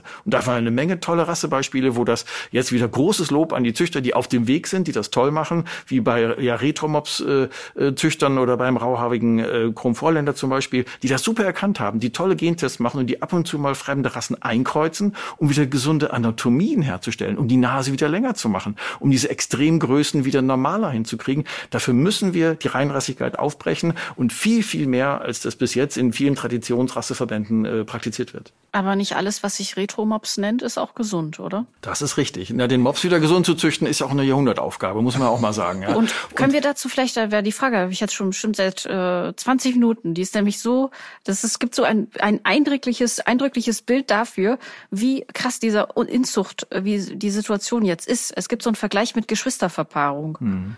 Können Sie den noch mal nennen? Ja, ich meine, die genetischen ähm, Analysen der letzten Jahre, das wird immer billiger und immer schneller mit der Genetik, äh, zeigt uns, dass eigentlich ein Großteil der Hunderassen äh, so stark ingezüchtet ist, dass wir eigentlich über eine permanente Bruder-Schwester-Verpaarung reden. Ja, das wird heute als Inzuchtniveau äh, angegeben ähm, und dieser Inzuchtniveau im Durchschnitt bei den ganzen populären Hunderassen liegt bei ungefähr 0,25 und das ist genau das, als wenn wir ständig ähm, ähm, Bruder und Schwester miteinander verpaaren würden oder Papa mit Tochter. Das also, ist genau der Inzuchtgrad, den wir Wahnsinn. kriegen. Ja. Und wenn wir, Wahnsinn, es gab, es gab, das ist bedrückend, ehrlich das finde ich auch und und diese Zahl macht das nochmal so deutlich. Der äh, eben gab's, also es gibt doch auch noch so, so Vergleichsmöglichkeiten, um das vielleicht nochmal etwas greifbarer zu machen, dass jetzt, ich weiß nicht, 90.000 verschiedene hm. Rassehunde die genetische Vielfalt von 100 Hunden aufweisen. Genau, das ist das große Problem dieser genetischen Verarmung, äh, wo wir jetzt äh, in den letzten Jahren echt wirklich echt große äh, Überraschung erlebt haben. Da gibt es schöne Studien, die also zeigen, dass beim Labrador Retriever rund, naja, 100.000 Hunde haben eine genetische Variation von 114. Oder wenn wir uns einen Boxer angucken, ja, 45.000 Boxer haben eine genetische Variabilität von 45 Tieren. Das heißt, wir haben eine extreme genetische Verarmung. Das zieht sich beim Mops durch, deutscher Schäfer und, und so weiter. Das heißt, die, die gesamten populären Rassen haben eine so starke ähm, äh, Reduktion ihres Genpools. Das heißt, durch die Auswahl der extremen und der beliebten Formen haben wir die gesamte ähm, äh, Variation in der, in der Population über Bord geschmissen, mhm. gar nicht mehr drin. Mhm. Und das Gleiche gilt sich, ja, wenn wir bei Mops drüber reden, ja, bei Mops haben wir ein Riesenproblem. Mops gehört ja auch zu den Hunden, die extrem unter Inzuchtfolgen leiden. Deswegen, wir haben in dieser Mops-Population, des Traditionsmopses muss man heute sagen, wir haben gar nicht mal die Variationen drin, dass wir die Nasen länger züchten können, sagen mir die Mopszüchter. Mhm. Und deswegen müssen wir Hunde einzüchten, die dann die lange Nase wieder mitbringen. Und diese Kreuzungszuchten, das heißt, immer mal wieder eine andere Rasse einzüchten, die bringt eben nicht nur die gesunden Anatomien zurück, sondern man kann auch den Genpool aufweitern. Das heißt, die beiden Probleme, die wir haben, also diese äh, dysfunktionalen Anatomien und die starken Inzuchtfolgen, die können wir beide wunderbar bekämpfen, wenn wir viel mehr Kreuzungszuchten machen. Das heißt, dieses ja völlig falsch verstandene Reinrassigkeitsdogma, muss ganz klar sagen, die Reinrassigkeit, wie wir sie heute verstehen, hat sich als schwerer Irrweg herausgestellt. Ja, und Reinrassigkeit haben wir erst seit 150 Jahren, äh, zumindest in, in den ältesten, manchen Rassen erst seit 30, 40 Jahren, als diese Zuchtbücher geschlossen wurden. Und ich ich kriege immer die Wut im Bauch, wenn die Leute Reinrassigkeit verherrlichen und sagen, oh, ist doch eine reine Rasse, steht doch für Qualität, steht doch für, für Produkt, für, für, für Management und so weiter. Aber ich habe gesagt, ganz im Gegenteil. Ja, wir wissen ja heute, reinrassige Hunde sind im Durchschnitt weniger gesund als Mischlingshunde. Ja, und das, die Reinrassigkeit war früher mal in den Köpfen ein Prädikatsmerkmal, wo man sagte, Reinrassigkeit, das steht für was, für eine Marke. Ja, wo wir heute genau wissen, es ist eigentlich genau andersrum. Dass Reinrassigkeit häufig eben nicht mehr für Qualität steht. Zwei Sachen zum Thema Mischling nochmal. Ne? Aber starkes Statement, ne, finde ich schon. Voll. Voll. Dass das Reinrassigkeit einfach diese, diesen Nimbus hatte, den es einfach überhaupt nicht mehr verdient. Naja, und ich höre ja dann immer, ja, dann weiß ich, was ich habe. Also auch ja, genau. ja, negativ. Ne? Nee, nee, nee, ja, ja. nee, die meinen das ja positiv. Die sagen ja, also wenn ich einen deutschen Schäferhund kaufe, weiß ich, was mich erwartet. Mhm. Ähm, aber wenn ich einen Mischling kaufe, weiß ich es ja nicht. Und ja. da stehen mir die Nackenhaare hoch. Aber zwei Dinge nochmal zum Thema, wir müssen die Reinrassigkeit aufbrechen und, und auch wieder andere Rassen reinzüchten. Udo Kopernik, Verband fürs deutsche Hundewesen, hat vor vielen, vielen Jahren in Dortmund bei der Zuchtschau einen Mischlingswettbewerb ins Leben gerufen. Da war Volksaufstand vom Feinsten. Also er hat mir, er hat mir selber, und zwar wörtlich gesagt, ich stand kurz vor der Steinigung. Da waren Züchter, die haben gesagt, wir kommen nicht mehr dahin, wenn es hier einen Mischlingswettbewerb ja, das gibt. Das gilt als unrein. Ja? Und inzwischen ja, ja. ist es aber einer, der erfolgreichsten Wettbewerbe, den sie da machen. Das hat sich durchgesetzt. Ja. Das heißt also auch, muss man auch mal sagen, dass bei so einer Zuchtschau durchaus auch okay ist, dass ein Mischlingswettbewerb stattfindet. Also im VDH, ich will auch nicht alle VDH-Züchter da äh, gleich in einen Topf hauen. Es gibt auch beim VDH eine ganze Reihe äh, von Zuchtverbänden, die Kreuzungszuchten zulassen, die genau wissen, dass es extrem wertvoll ist, ab und zu mal eine andere Rasse einzukreuzen. Ja. Bei Yachthunden wird das zum Beispiel gemacht, bei manchen seltenen Hunderassen wird das gemacht, weil die sonst schon längst ausgestorben wären. Aber es wird viel zu wenig gemacht. Und es muss viel mehr dieses Reinrassigkeitsdogma verlassen werden und man muss viel mutiger sein, ab und zu immer mal wieder, und das können wir eigentlich für praktisch alle Rassen sagen, mhm. immer mal wieder eine andere Rasse dazu. Und da muss man natürlich sehr gut, nicht irgendeine, sondern man muss sehr gut aussuchen, welche Rasse passt dann jetzt dazu. Ja. Beim Retromops zum Beispiel, da ist ja der Pinscher eingezüchtet worden. Ja. Man sagt, okay, von der Größe her, von der Fellfarbe und so weiter ist ein bisschen ähnlich, aber der hat eine schöne lange Nase und der deutsche Pinscher eignet sich, um dem Mops mal eine ordentliche mhm. Nase zu verpassen. Ja. Das war die Initiative von Birgit Schröder vor 20 Jahren, Retro-Maps und so weiter. Hey, das war, das war Pionierstarbeit, ja. Von dem können wir wahnsinnig viel lernen. Und genauso muss das in vielen, vielen anderen Rassen auch passieren. Aber stell dir vor, diese Hunde verhalten sich dann hinterher wie der Pinscher. Ah. Das ist aber ein Problem. so, jetzt, jetzt reden wir über dein Thema, jetzt reden wir über Verhalten, wir, reden über Rasse. Ja, Rasse und Rein, also ich bin ja eigentlich ein großer Fan von sogenannten Landrassen, ja, so wie man es früher hatte. Landrasse heißt, naja, die leben in der Region, haben einen Job, haben Berufe und wenn mal einer durchzieht, dann nimmt man den auch mal gerne mal mit in den Busch oder so, ja. Also alles nicht so, nicht so eng. So waren wir die Hunderassen früher. Und die heute, die Reinrassigkeit, ist eigentlich das Gegenteil von Landrasse, die kennen wir erst seit 150 Jahren. Und wie du schon sagtest, Reinrassigkeit steht ja auch für das Vererbungspotenzial. Wenn ich mit den Jachthundezüchtern rede, dann sagen die Mensch, die Jachthunde-Qualität heute basiert eigentlich auf der Reinrassezucht von Jahrzehnten und in jedem zugelassenen, geprüften Rassehund, Jagdhund, da stecken dann die Erfahrungen der Hundezucht von Jahrzehnten drin. Das ist sicher richtig und das ist ja auch eine der wesentlichen Merkmale von Reinrassezucht, dass du das Verhalten und dass du das Wesen von den Hunden quasi fixieren kannst und quasi auch für die nächste Generation vorhersagen kannst. Und sagst, wenn dieser Hund sich mal verpaart mit einem anderen Hund seiner Rasse, kannst du davon ausgehen, dass der in der nächsten Generation super vorsteht, super schussfest ist, super Schweißarbeit macht und so weiter. Ja, und das ist natürlich eine großen Vorteile von dieser Reinrassigkeit, dass du bestimmte Eigenschaften Eigenschaften, nicht nur Äußerlichkeiten, sondern auch das Wesen und die Leistungsfähigkeit fixieren kannst. Aber wir tun das in vielen Rassen zunehmend auf Kosten der Gesundheit. Und das ist ein Riesenproblem. Ja, und Jetzt kommt, bist du dran. Ja, genau. Es, es, interessant ist ja, dass du sagst, dass statistisch gesehen der Mischling vielleicht der gesündere Hund ist oder wahrscheinlich der gesündere. Statistisch gesehen ja, mit genau. Ausnahmen. Ja, und, ja. Genau. Und, und jetzt aktuell bei meinem Live-Programm geht's, habe ich tatsächlich eine kurze Nummer, die ist vielleicht drei, vier Minuten, wo es darum geht, ähm, ja, jetzt ist gerade, was für Rassen sind populär und momentan ist ja Golden Doodle, Labradoodle ist ja der heißeste Scheiß. Und er wird ja oft verkauft als, ja, der ist ja so allergikerfreundlich. Und das ist ein Marketing-Gag. Das ist einfach ein Marketing-Gag. Ja, ja, richtig. Aber, und dann, und dann sage ich auch, ja, aber was sagt man über die Mischlinge, äh, gesünder und so weiter? Und sagt dann, tut mir leid, ist auch Quatsch. Denn wenn wir jetzt hingehen, müssen wir ja mal genau gucken, Richtig. wen verpaaren wir denn ganz mit wem? Genau, ganz wenn genau. ich also jetzt hingehe und sage, also wir züchten jetzt mal, die Mama ist eine Old English Bulldog, ja. ähm, mit, äh, kann kaum atmen und so weiter, und dann nehme ich einen Golden Retriever mit einem grauen Star und einer Hüftgelenksdysplasie. So ist es. Ist die Wahrscheinlichkeit auf sehr gesunde relativ gering. Und das ist ist ja der große Irrglaube. Ja, Genau. ja. Aber auch da müssen wir wieder trennen zwischen nämlich den, diesen dysfunktionalen Anatomien und den ganzen monogenetischen, also Erbkrankheiten, die auf einzelnen Gendefekten beruhen. Das ist ein großer Unterschied, wenn wir über diese Mischlingsgesundheit sprechen. Mir ist völlig klar, wenn ich zwei große Hunde mit HD miteinander verpaare, von unterschiedlichen Rassen, dann darf ich nicht erwarten, dass so ein Hund rauskommt, der, äh, der einigermaßen laufen kann. Wenn ich eine, eine Mops mit einer französischen Bulldogge verpaaren, kann ich nicht erwarten, dass der Hund rauskommt, der atmen kann oder der bei warmem Wetter irgendwie Wärmeregulation betreiben kann. Aber diese Mischlingsverpaarung beinhaltet die Chance, dass ich extreme Anatomien ausgleiche. Und in ja. der Natur geht es in der nächsten Generation, die Natur mittelt ja gerne in der nächsten Generation. Ja. Deshalb, wenn ich eine extrem kurze Nase mit einer ordentlichen Nase verpaare, habe ich in der nächsten Generation eine, die wahrscheinlich einigermaßen atmen kann. Da liegt die Chance drin, aber eben keine Garantie. Ja, aber das ist ja das Spannende. Ich habe ja viel äh, mit Straßenhunden zu tun und viel auch, bin ja auch viel in Ländern gewesen, wo ähm, es Schwierigkeiten mit Straßenhunden gab. Es gab zu viele Wildverpaarungen. Spannenderweise triffst du da aber Hunde mit quadratischem Körperbau. Absolut, keinerlei Extreme. Äh, gar, nichts Extremes. Also da triffst du keinen Straßenhund, Ganz der äh, 15 Zentimeter hoch ist oder 10 Zentimeter hoch ist. Du triffst keinen, der 80 Kilo wiegt. Also die landen alle bei so einer Gewichtsklasse 15 bis vielleicht 22 Kilo. Das hat ganz quadratisch. genau. Und das ist doch faszinierend, dass wir da wirklich von ich nenne es jetzt provokativ, von Zucht sprechen, die sich einfach da behauptet und durchsetzt. Also da haben wir diese Extreme eben nicht. Und, und das ist doch auch etwas, wo man eigentlich mal hingucken kann. Also der Eifeler Dorfköter, der, der, der ist doch alles klar, wie der aussieht. Das Und ist eine Folge absurd. der natürlichen Selektion, ja. Genau. Also diese Hunde, von denen du sprichst, die in Kalkutta, die in Mexico City und so weiter, ja, die wahrscheinlich noch nie einen Menschen gesehen hatten, da ist hartes, härteste ähm, natürliche Auslese am Werk und da siehst du keine Extremen, da siehst du keine Teacup Dogs, da siehst du keinen Hund, der 90 Zentimeter Widerriss hört und auch vor allem keine extremen Kurznasen und auch nicht die, die taub sind, ja, weil die die Natur längst äh, über Bord geschmissen hat. Aber dafür können wir ganz viel von lernen. Ähm, und von denen, da können wir auch mal gerne drauf zugreifen, bei manchen Hunderassen, dass wir uns von den Hunden wieder gute Gene holen, weil die eine extrem gute Robustheit von der Natur aus mitbringen, weil die durch diese harte Selektion gegangen sind. Wenn man jetzt noch mal Richtung Lösung guckt, was sind denn die drei, drei großen Schrauben, an denen gedreht werden müsste? Ja.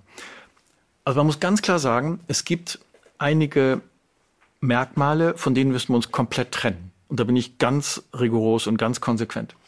Und diese Merkmale sind solche Merkmale, die immer und aufgrund dieses Merkmals mit Schmerzen, Leiden und Schäden einhergehen.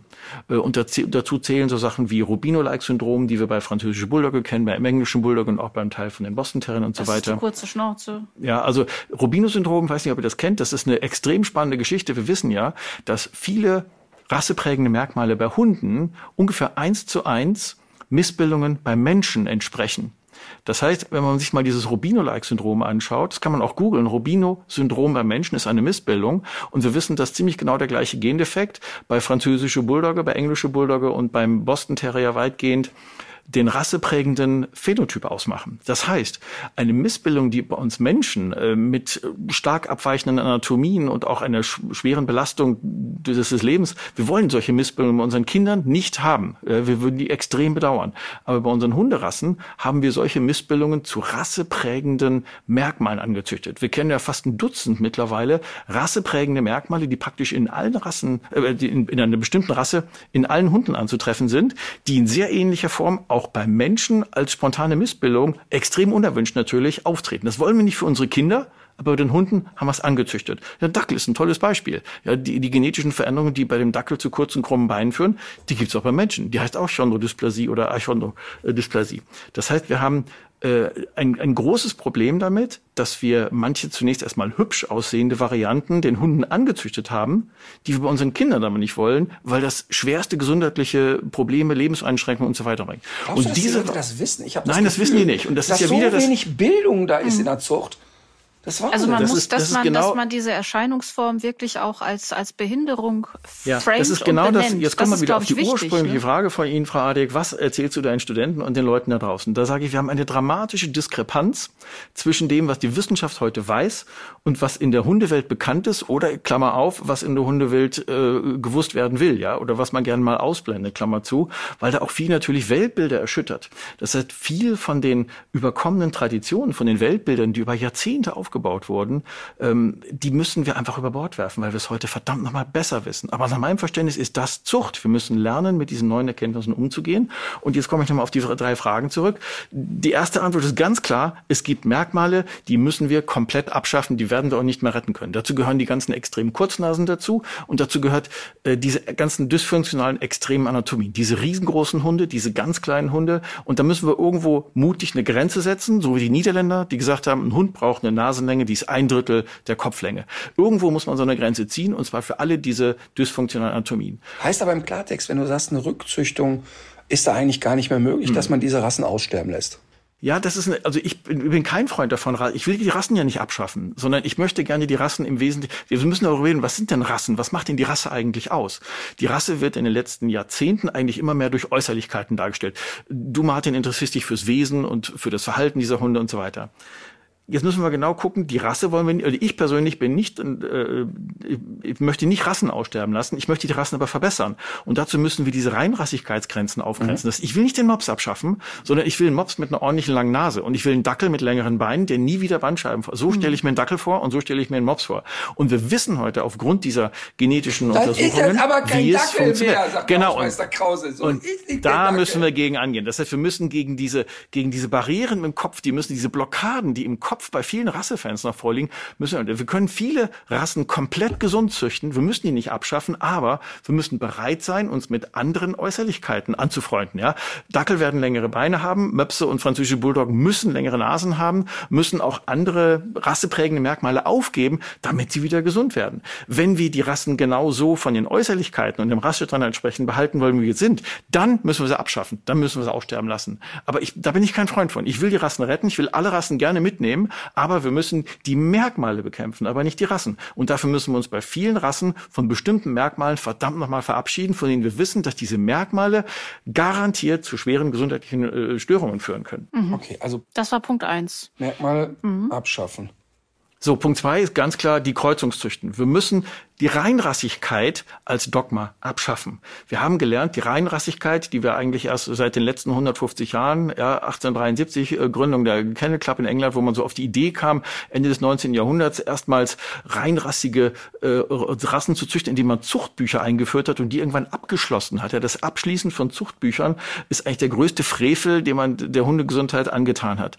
Wir müssen die Zuchtbücher wieder öffnen und wir müssen kontrolliert in ganz vielen Rassen, wahrscheinlich allen, müssen wir neue Rassen einkreuzen, andere Rassen einkreuzen, gerne auch mal einen Mischlingshund einkreuzen, wie das ja schon bei wirklich hervorragenden Kreuzungszuchtprojekten gemacht wird. Ja, beim rauchigen Chromvorländer ist das der Fall, äh, beim Retromops ist das der Fall und wir haben eine zunehmende Zahl von ganz tollen, verantwortungsbewussten, gesundheitsorientierten Züchtern. Ja, und das ist, was ich unter Zucht verstehe, Tiere zu verbessern durch menschlichen Einblick, indem wir basieren auf den heutigen Kenntnissen, auf den Gentests und alles, was wir über diese dysfunktionalen Anatomien wissen, indem wir Reinrassigkeit aufbrechen, andere Rassen mit reinkreuzen und dann wieder ordentliche, gesunde Anatomien herstellen. Und dann wird der Mops überleben können, wird aber eine deutlich längere Nase haben. Der Dackel wird auch irgendwann hoffentlich keine Bandscheibenvorfamille kriegen, wird aber ein bisschen längere Beine haben und so weiter. Der Bernhardiner kann auch wieder gesunder werden, wenn er verdammt nochmal kleiner und leichter wird.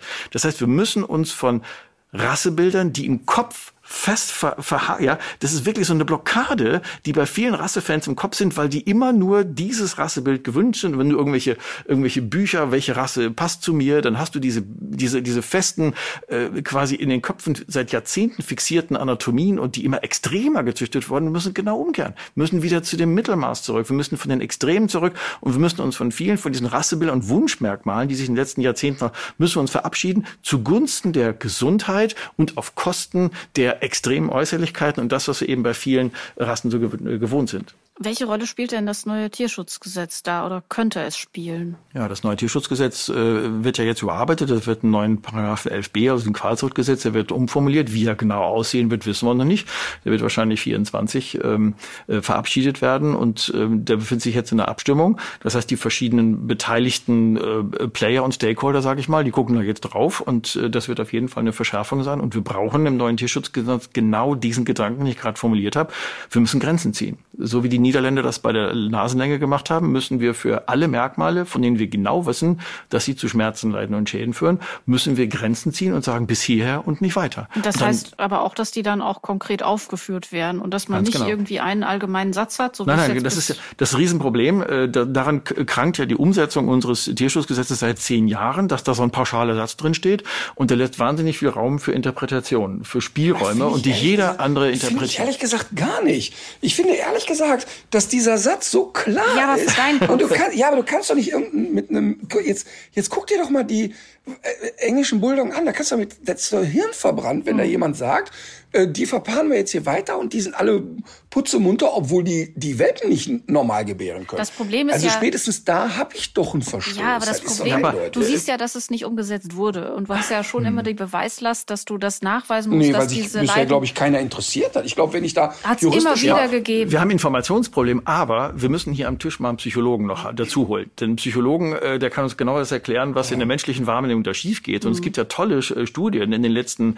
Jahren, äh, die ich ja auch in meinem Buch wirklich genau beschrieben habe, wo wir sehr gut wissen, bei Menschen gibt es sowas wie eine Wahrnehmungsverzerrung. Ja? Die Profis nennen das äh, äh, kognitive Dissonanzen, wenn eigentlich deine Interessen überwiegen und du alles, was kritisch sein könnte, komplett ausblendest. Und genau das passiert ja in der Hundewelt seit Jahrzehnten. Das heißt, wenn ich mit den Rassefans spreche, dann sagt die, nee, mein Mops kann super atmen. Und mein, ich kenne ganz viele Dackel, die hatten noch nie einen Bandscheibenvorfall. Und diese verzerrte Wahrnehmung, die ist ja wunderbar nachgewiesen, auch wissenschaftlich, jede Menge psychosozialen Studien, dass wir wissen, dass mit den eigentlichen Rassefans haben wir schwer, die argumentativ zu überzeugen, weil die nämlich genau das nicht sehen wollen. Das ist gar keine Frage von Schuld oder dass die da vielleicht Total. den IQ nicht mitbringen, sondern das ist einfach eine menschliche Eigenschaft, dass du dir die Welt schön redest. Das ist menschlich. Und deswegen brauchen wir, ich sage nochmal, das ist ein bisschen wie im Wilden Westen, ja. Wir haben die Guten unter den Züchtern, wir haben die Schurken unter den Züchtern und wir haben jede Menge Statisten. Und mit den Guten können wir arbeiten. Es sind jetzt schon viele tolle Züchter auf dem Weg. Die, die Statisten, die es noch nicht wissen, die müssen wir überzeugen. Und für die Schurken, dafür gibt es den Sheriff. Dafür brauchen ja. wir die Gesetze und dafür brauchen wir dann einen verbesserten äh, Qualzuchtparagraph 11b im Tierschutzgesetz, der endlich besser umgesetzt werden kann und nicht so ein Gehampel äh, bedeutet wie in den letzten zehn Jahren, wie wir es erlebt haben. Ein Thema ist ja auch Werbung. Also ich habe das ja auch schon öfter erzählt. Wenn ich jetzt zum Beispiel mal so in Bilddatenbanken das Wort Hund eingebe, wird mhm. mir ganz oft so ein, äh, eine geschundene Kreatur ausgespuckt, mhm. ganz oft die Kurznasenrassen. Ähm, wir haben das ja auch oft, oft schon thematisiert, dass das ja in der, in der Werbung wahnsinnig groß ist. Ich habe heute deswegen extra auch meine äh, Socken mit der französischen Bulldogge an, die ich äh, mal geschenkt ja bekommen habe. Oh ja, ja. wenn ich das eher gesehen hätte, dann hätte ich sie aber beschimpft, Frau Adel. Ja, sind da Recht. Katzen drauf oder sind wirklich französische? Nee, sind französische Bulldoggen drauf. Jetzt Socken auf den Tisch. Also normalerweise trägt sie einen Katzenpullover, ist schon schlimm genug. Ja, aber ist doch krass, oder? Ja. Und äh, das Witzige ist aber, dass äh, ich erst vorgestern noch wieder bei Instagram gesehen habe, dass mich eine Hörerin äh, markiert hatte, die an Netto geschrieben hat, hm. die in einer Kampagne wieder mit Kurzschnauzen hm. äh, geworben haben. Das heißt, also man, man, man stellt ja jetzt einerseits fest, es gibt immer mehr Leute, die, die wissen, worum es geht und die sich auch äh, dagegen auflehnen. Und auf der anderen Seite hat man aber auch so eine Normalisierung durch irgendwelche ja kommerziellen Anbieter, durch Werbung ja. und so weiter. Diese diese äh, Hunde sind ja omnipräsent, kann man ja eigentlich sagen. Wobei ich sagen muss, ich habe das Gefühl, es wird besser. Denn ja? ich, absolut. Denn ich habe erlebt das ja immer wieder. Also wir fordern ja auch hier die Hörerschaft so äh, auf, auf mitzumachen und zu sagen, hey, wenn ihr Firmen seht, die mit sowas werben, entweder schreibt die ruhig mal selber an, schickt es aber auch mir, Ja. weil es, wenn ich dahin schreibe, ja doch noch mal manchmal so eine andere Wucht kriegt, ne? Ja. weil wir, die kriegen ja nette Schreiben von uns. Wir sagen, guck mal, das und das ist die Thematik und ähm, einfach beim nächsten Mal mal drüber nachdenken, was können wir denn so als Plan B entwickeln? Und wenn ihr Bock habt, also das bieten wir wirklich den Firmen an, wenn ihr das nächste Mal einen Hund als Logo habt, schickt uns den doch vorher. Ja. Das kostet euch keinen Cent. Und wir sagen einmal, ey, das ist cool. Ja, das machen wir in der Tierärzteschaft schon seit Jahren. Auf der Bundestierärztekammer, äh, die haben schon so einen Musterbrief, den kann man sich auf der Homepage von der Bundestierärztekammer runterladen, das ist ja wo genau das drinsteht, wo eigentlich jeder in der Bevölkerung genau aufgerufen ist, das zu tun. Und wo wir, du hast es ja gesagt, Martin, das wird eigentlich besser mit der Zeit. Den Eindruck habe ich auch, weil eigentlich massiv solche Leute angeschrieben werden. Und ich habe das auch selbst schon gemacht und kenne da die Erfahrung. Und die meisten schreiben dann noch meistens, so, oh ja, ist das wirklich so? Wusste ich ja gar nicht, kein Problem, nehme ich sofort runter. Das heißt, die meisten wissen das gar genau. nicht. Und jetzt, jetzt komme ich wieder auf die Urfrage von Faadik von ganz am Anfang. Das war eine richtig ja, gute Frage, Das war eine richtig gerade. gute Frage, ja. Was Erste ist der Kernpunkt? Richtig gute Frage. Und der Kernpunkt ist wirklich, es fehlt die Information in der Hundewelt. Die wissen es einfach nicht, ja. Weil sie, ein Teil davon, die wollten sie wissen, aber den Großteil mal gar keinen Vorwurf, weil es auch gar nicht in die, in die Hundewelt, in die Gesellschaft reingetragen wird. Wir haben ein dramatisches Informationsdefizit über diese ganzen Probleme in der Hundewelt, ja. Aber du hast eigentlich, wir, wir haben ja hier in unserem Umfeld ein sehr, sehr gravierendes Beispiel, ist der Detlef Steves. Ne? Und der Defi hat, ich kenne den jetzt wirklich lange. Und ich hatte das Kuh von Qualzucht noch nicht gedacht. da sprang der mir immer schon an die Gurgel und sagte, Kai Uwe ist keine Qualzucht. Und natürlich ist es eine Qualzucht. Und wir haben da so viel diskutiert und, und, ähm, und inzwischen, und das finde ich sehr bemerkenswert, dass ein Mann in meinem Alter, der, weiß ich nicht, 30 Jahre diese Hunde hat, jetzt wirklich auf dem Punkt ist, wo der sagt, hey, ich habe jetzt so viele Informationen, das stimmt. Der Kai Uwe ist eine Qualzucht. Ich habe das große Glück, dass der zwölf Jahre jetzt hier irgendwie gut durchgekommen ist. Aber für mich scheidet so ein Hund aus einer Zucht in Zukunft aus. Und das finde ich ganz, ganz toll. Das ist die gerade- große Leistung, ja. Eine Das hat ja auch, Riesenleistung das hat ja auch das. Ina, äh, als sie bei euch zu Besuch war, hat das ja wunderbar Ja. geschildert, wenn man dann irgendwie vom Saulus zum Paulus wird und Man muss sagt, sich- oh ja, ursprünglich, äh, ursprünglich das alles gar nicht wahrhaben wollte, Mhm. aber dann sie, man, es gibt ja auch eine ganze Menge psychologische Studien dazu. Menschen sind bereit, umzudenken und fähig umzudenken, wenn sie durch tiefe emotionale Belastungen Und gehen. wenn man sie Ja? mitnimmt. Äh, wenn man sie mitnimmt, weil das, was man ja auch nicht machen darf, und das passiert ja jetzt gerade auch so ein bisschen, dass natürlich die Leute, die sich jetzt gerade bei den Kurznasen sich so einen Hund anschaffen, sich auch manchmal Sachen anhören müssen, die sich gewaschen haben. Und das ist, finde ich, auch einen falschen Weg. Also ich, ich schreibe die ja dann immer an und sag, guck mal hier, äh, äh, äh. und dann im Zweifel knüppel ich auch mal drüber. Aber ich finde tatsächlich, man muss Aufklärungsarbeit leisten So und dann es, schließt ja. sich der Kreis wieder zum Hundeführerschein. Wenn man das einführen würde vor der Anschaffung des Hundes, dann kann mir keiner von denen mehr sagen, habe ich nicht gewusst. Denn die wussten es ja. Ich will auch überhaupt nicht die Besitzer von den Kurznasen in irgendeiner Weise kritisieren, wenn sie diese Hunde schon haben. Denn als Tierärzte sind wir ja einerseits verpflichtet dem Wohl des einzelnen Tieres. Das heißt, jedes Tier hat ein Recht auf Leben, soll auch alt werden, soll gesund alt werden und müssen entsprechend behandelt werden. Aber die müssen verdammt nochmal aus der Zucht genommen werden. Deswegen wir Tierärzte plädieren ja dafür, dass wir solche Hunde, wenn wir irgendwelche Krankheitsmerkmale, dass die sofort kastriert werden, dass die aus der Zucht genommen werden. Ja, jede Mops, jede französische Bulldogge, die eine Nasenoperation oder eine Kehlkopfoperation oder eine Gaumensegeloperation macht, muss in der gleichen Narkose noch die Eier abgeschnitten bekommen. Ja, damit die sich nicht fortpflanzen, damit nicht in der nächsten Generation dieses Leid wieder vorprogrammiert ist. Ja. Aber da sind leider viele nicht von zu überzeugen. Das, diese Überzeugungsarbeit müssen wir leisten. Also ich sage nochmal, wir müssen die Einzeltiere müssen wir natürlich pflegen und die müssen wir gesund kriegen. Die sollen auch alt werden, die müssen tiermedizinisch betreut werden. Aber wir müssen ganz konsequent zusehen, dass wir alles, was krank macht, nicht in die Zucht nehmen und nicht in der nächsten Generation diese Probleme äh, wieder auftreten. Denn wir haben ja vorhin gehört, durch die Mutation, es werden neue Probleme dazukommen. Und das haben wir in der Hundezucht gelernt. Wenn wir immer die alten Probleme mitnehmen, diese gesundheitlichen, äh, äh, sch- schwerst defekt gezüchteten Anatomien, dann werden es immer mehr, denn es kommen ständig neue Mutationen dazu. Ganz natürlicher Vorgang, wie wir vorhin ja besprochen haben. Und deswegen ist es verdammt nochmal Zeit, dass wir mit den alten Problemen aufräumen. Sowohl die Erbkrankheiten als auch diese ganzen dysfunktionalen Anatomien wirklich konsequent aus der Zucht nehmen.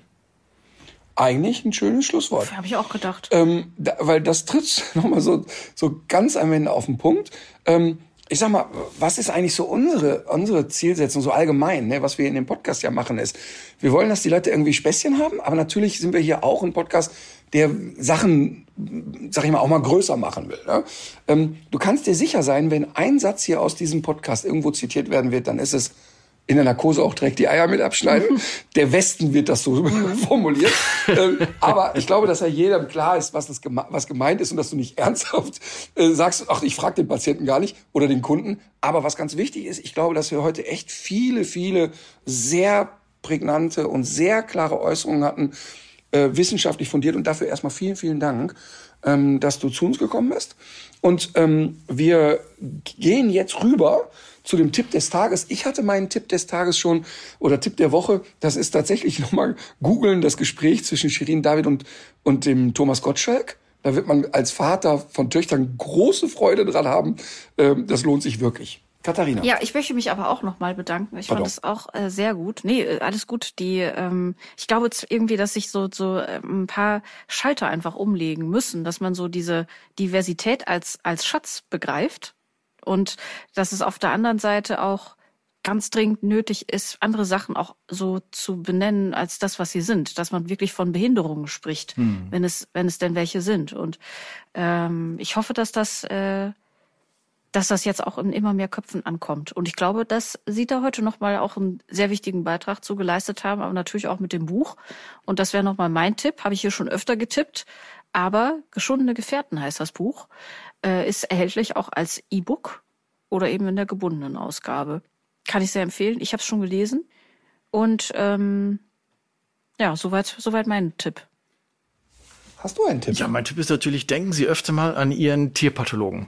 Denn, denn, denn wir haben so wahnsinnig viel zu tun als Tierpathologen, dass wir keine Lust haben, immer diesen, diesen Mist, den wir aus dieser Hundezuchtwelt auch noch auf dem Tisch liegen haben, die deswegen versterben oder bei uns in der Biopsiediagnostik landen. Ja, äh, ich würde mir wünschen, dass Sie öfter mal in Ihren Tierpathologen denken, das Leben der Tierpathologen einfacher und ein bisschen entspannter machen, indem man einfach diese gesamten äh, Probleme aus der Hundezucht mal ein bisschen reduziert, dass wir diese dysfunktionalen Anatomien aus der Zucht nehmen und dass wir alles, was wir heute besprochen haben, da mal wirklich konsequent angehen und dass wir diese Blockade in dem Kopf, ja, die wir in Bezug auf wie müssen Rassen aussehen, ja. diese Blockade müssen wir durchbrechen und dann muss Zucht heißen, Tiere besser machen und zwar gesünder machen. Das ist für mich Zucht und nicht äußerliche Schönheiten. Sehr gut. Super. Ähm, hast du uns ein Lied mitgebracht? Hey, ich bin eigentlich ähm, äh, in den 70er und 80er Jahren groß geworden. Ja, Einer meiner, meiner Großen ist eigentlich mal Leonard Cohen gewesen. Mhm. Und Leonard Cohen hat eigentlich, naja, leider kurz ein paar Tage bevor er dann verstorben ist, ist sein, sein letztes großes Album rausgekommen. Ähm, ähm, äh, das heißt You Want It Darker. Und das ist, kann ich extrem, das ist so das schwärzeste Album der Popgeschichte, heißt es, was entstanden ist. Und das ist eine ganz tolle äh, Beschreibung, wie er so vor seinen Herrn tritt und eigentlich so völlig verzweifelt, weil er sagt, Mensch, wie schön könnte das Leben eigentlich sein, aber so ein bisschen verzweifelt an der an der, an der Hysterie so des, des normalen Lebens äh, und dem, was eigentlich so in, in, in der mystischen Religion und in der, in der Mystik eigentlich vorkommen könnte. Also ein tolles, sowohl musikalisches als von dem Inhalt kann ich extrem empfehlen. Leonard Cohen, You, you Want It Darker. Endlich mal ein guter Musiktipp in diesem Podcast. Oh, wenn, also wenn Katharina sagt, das war ein guter Musiktipp, dann hörst du gar nicht. Dann mache ich mir so, also dann mache ich mir Sorgen, Joachim, wirklich. so hast du das? Über wen? Über Katharina oder über mich? Katharina ist, also das, was Katharina Musik nennt, also, sind äh, Geräusche. Martin framet das auch gerne als Behinderung. Ja, absolut. Also er hat da eine, eine musikalische Dysfunktionalität. Auch heute wieder? Ja, vielen äh, Dank. Ich habe ja beim letzten Mal, war es glaube ich, oder irgendwann in den letzten Wochen dieses Lied Baba von Absilon empfohlen, wo was du dich wahrscheinlich noch nicht getraut Doch, hast. ich habe mich getraut. Ah ja. Ähm, und ich würde nicht sagen, dass das unserer Freundschaft zuträglich war, dass ich das gehört habe. Ah, okay. Mhm. Dann lassen wir das doch einfach so stehen. Und nee, ich, es war, ich habe, du hast, es ist das passiert, was du äh, angekündigt Ach hast. Ach so, ah, okay. Ja. Schönen Dank auch. Ja, es gibt noch eins, äh, das kannst du, glaube ich, ähm, das kannst du, glaube ich, besser hören. Es heißt Köfte und es ist sehr viel äh, kämpferischer. Mhm. Bin das erstmal über Baba auf den gestoßen, aber da gibt es noch sehr viel mehr. So, dann äh, mache ich halt eben die gute Musik und zwar ist es nochmal Lea mit dem Lied Immer wieder. Hat die so viele Lieder? Ja, pff. wow. Du musst dich mal für gute Musik interessieren, mhm. dann wirst du das auch schon merken. Ja. Also nochmal vielen, vielen Dank. Ja, vielen Dank für die Einladung. Äh, war mir großes Bedürfnis, ich habe da eine Ausstrahlung in die Hundewelt und das muss verdammt nochmal ankommen langsam, das Thema. Genauso machen wir das. Also Leute, in diesem Sinne, legt euch wieder hin. Legt euch wieder hin. Ciao, legt euch wieder hin.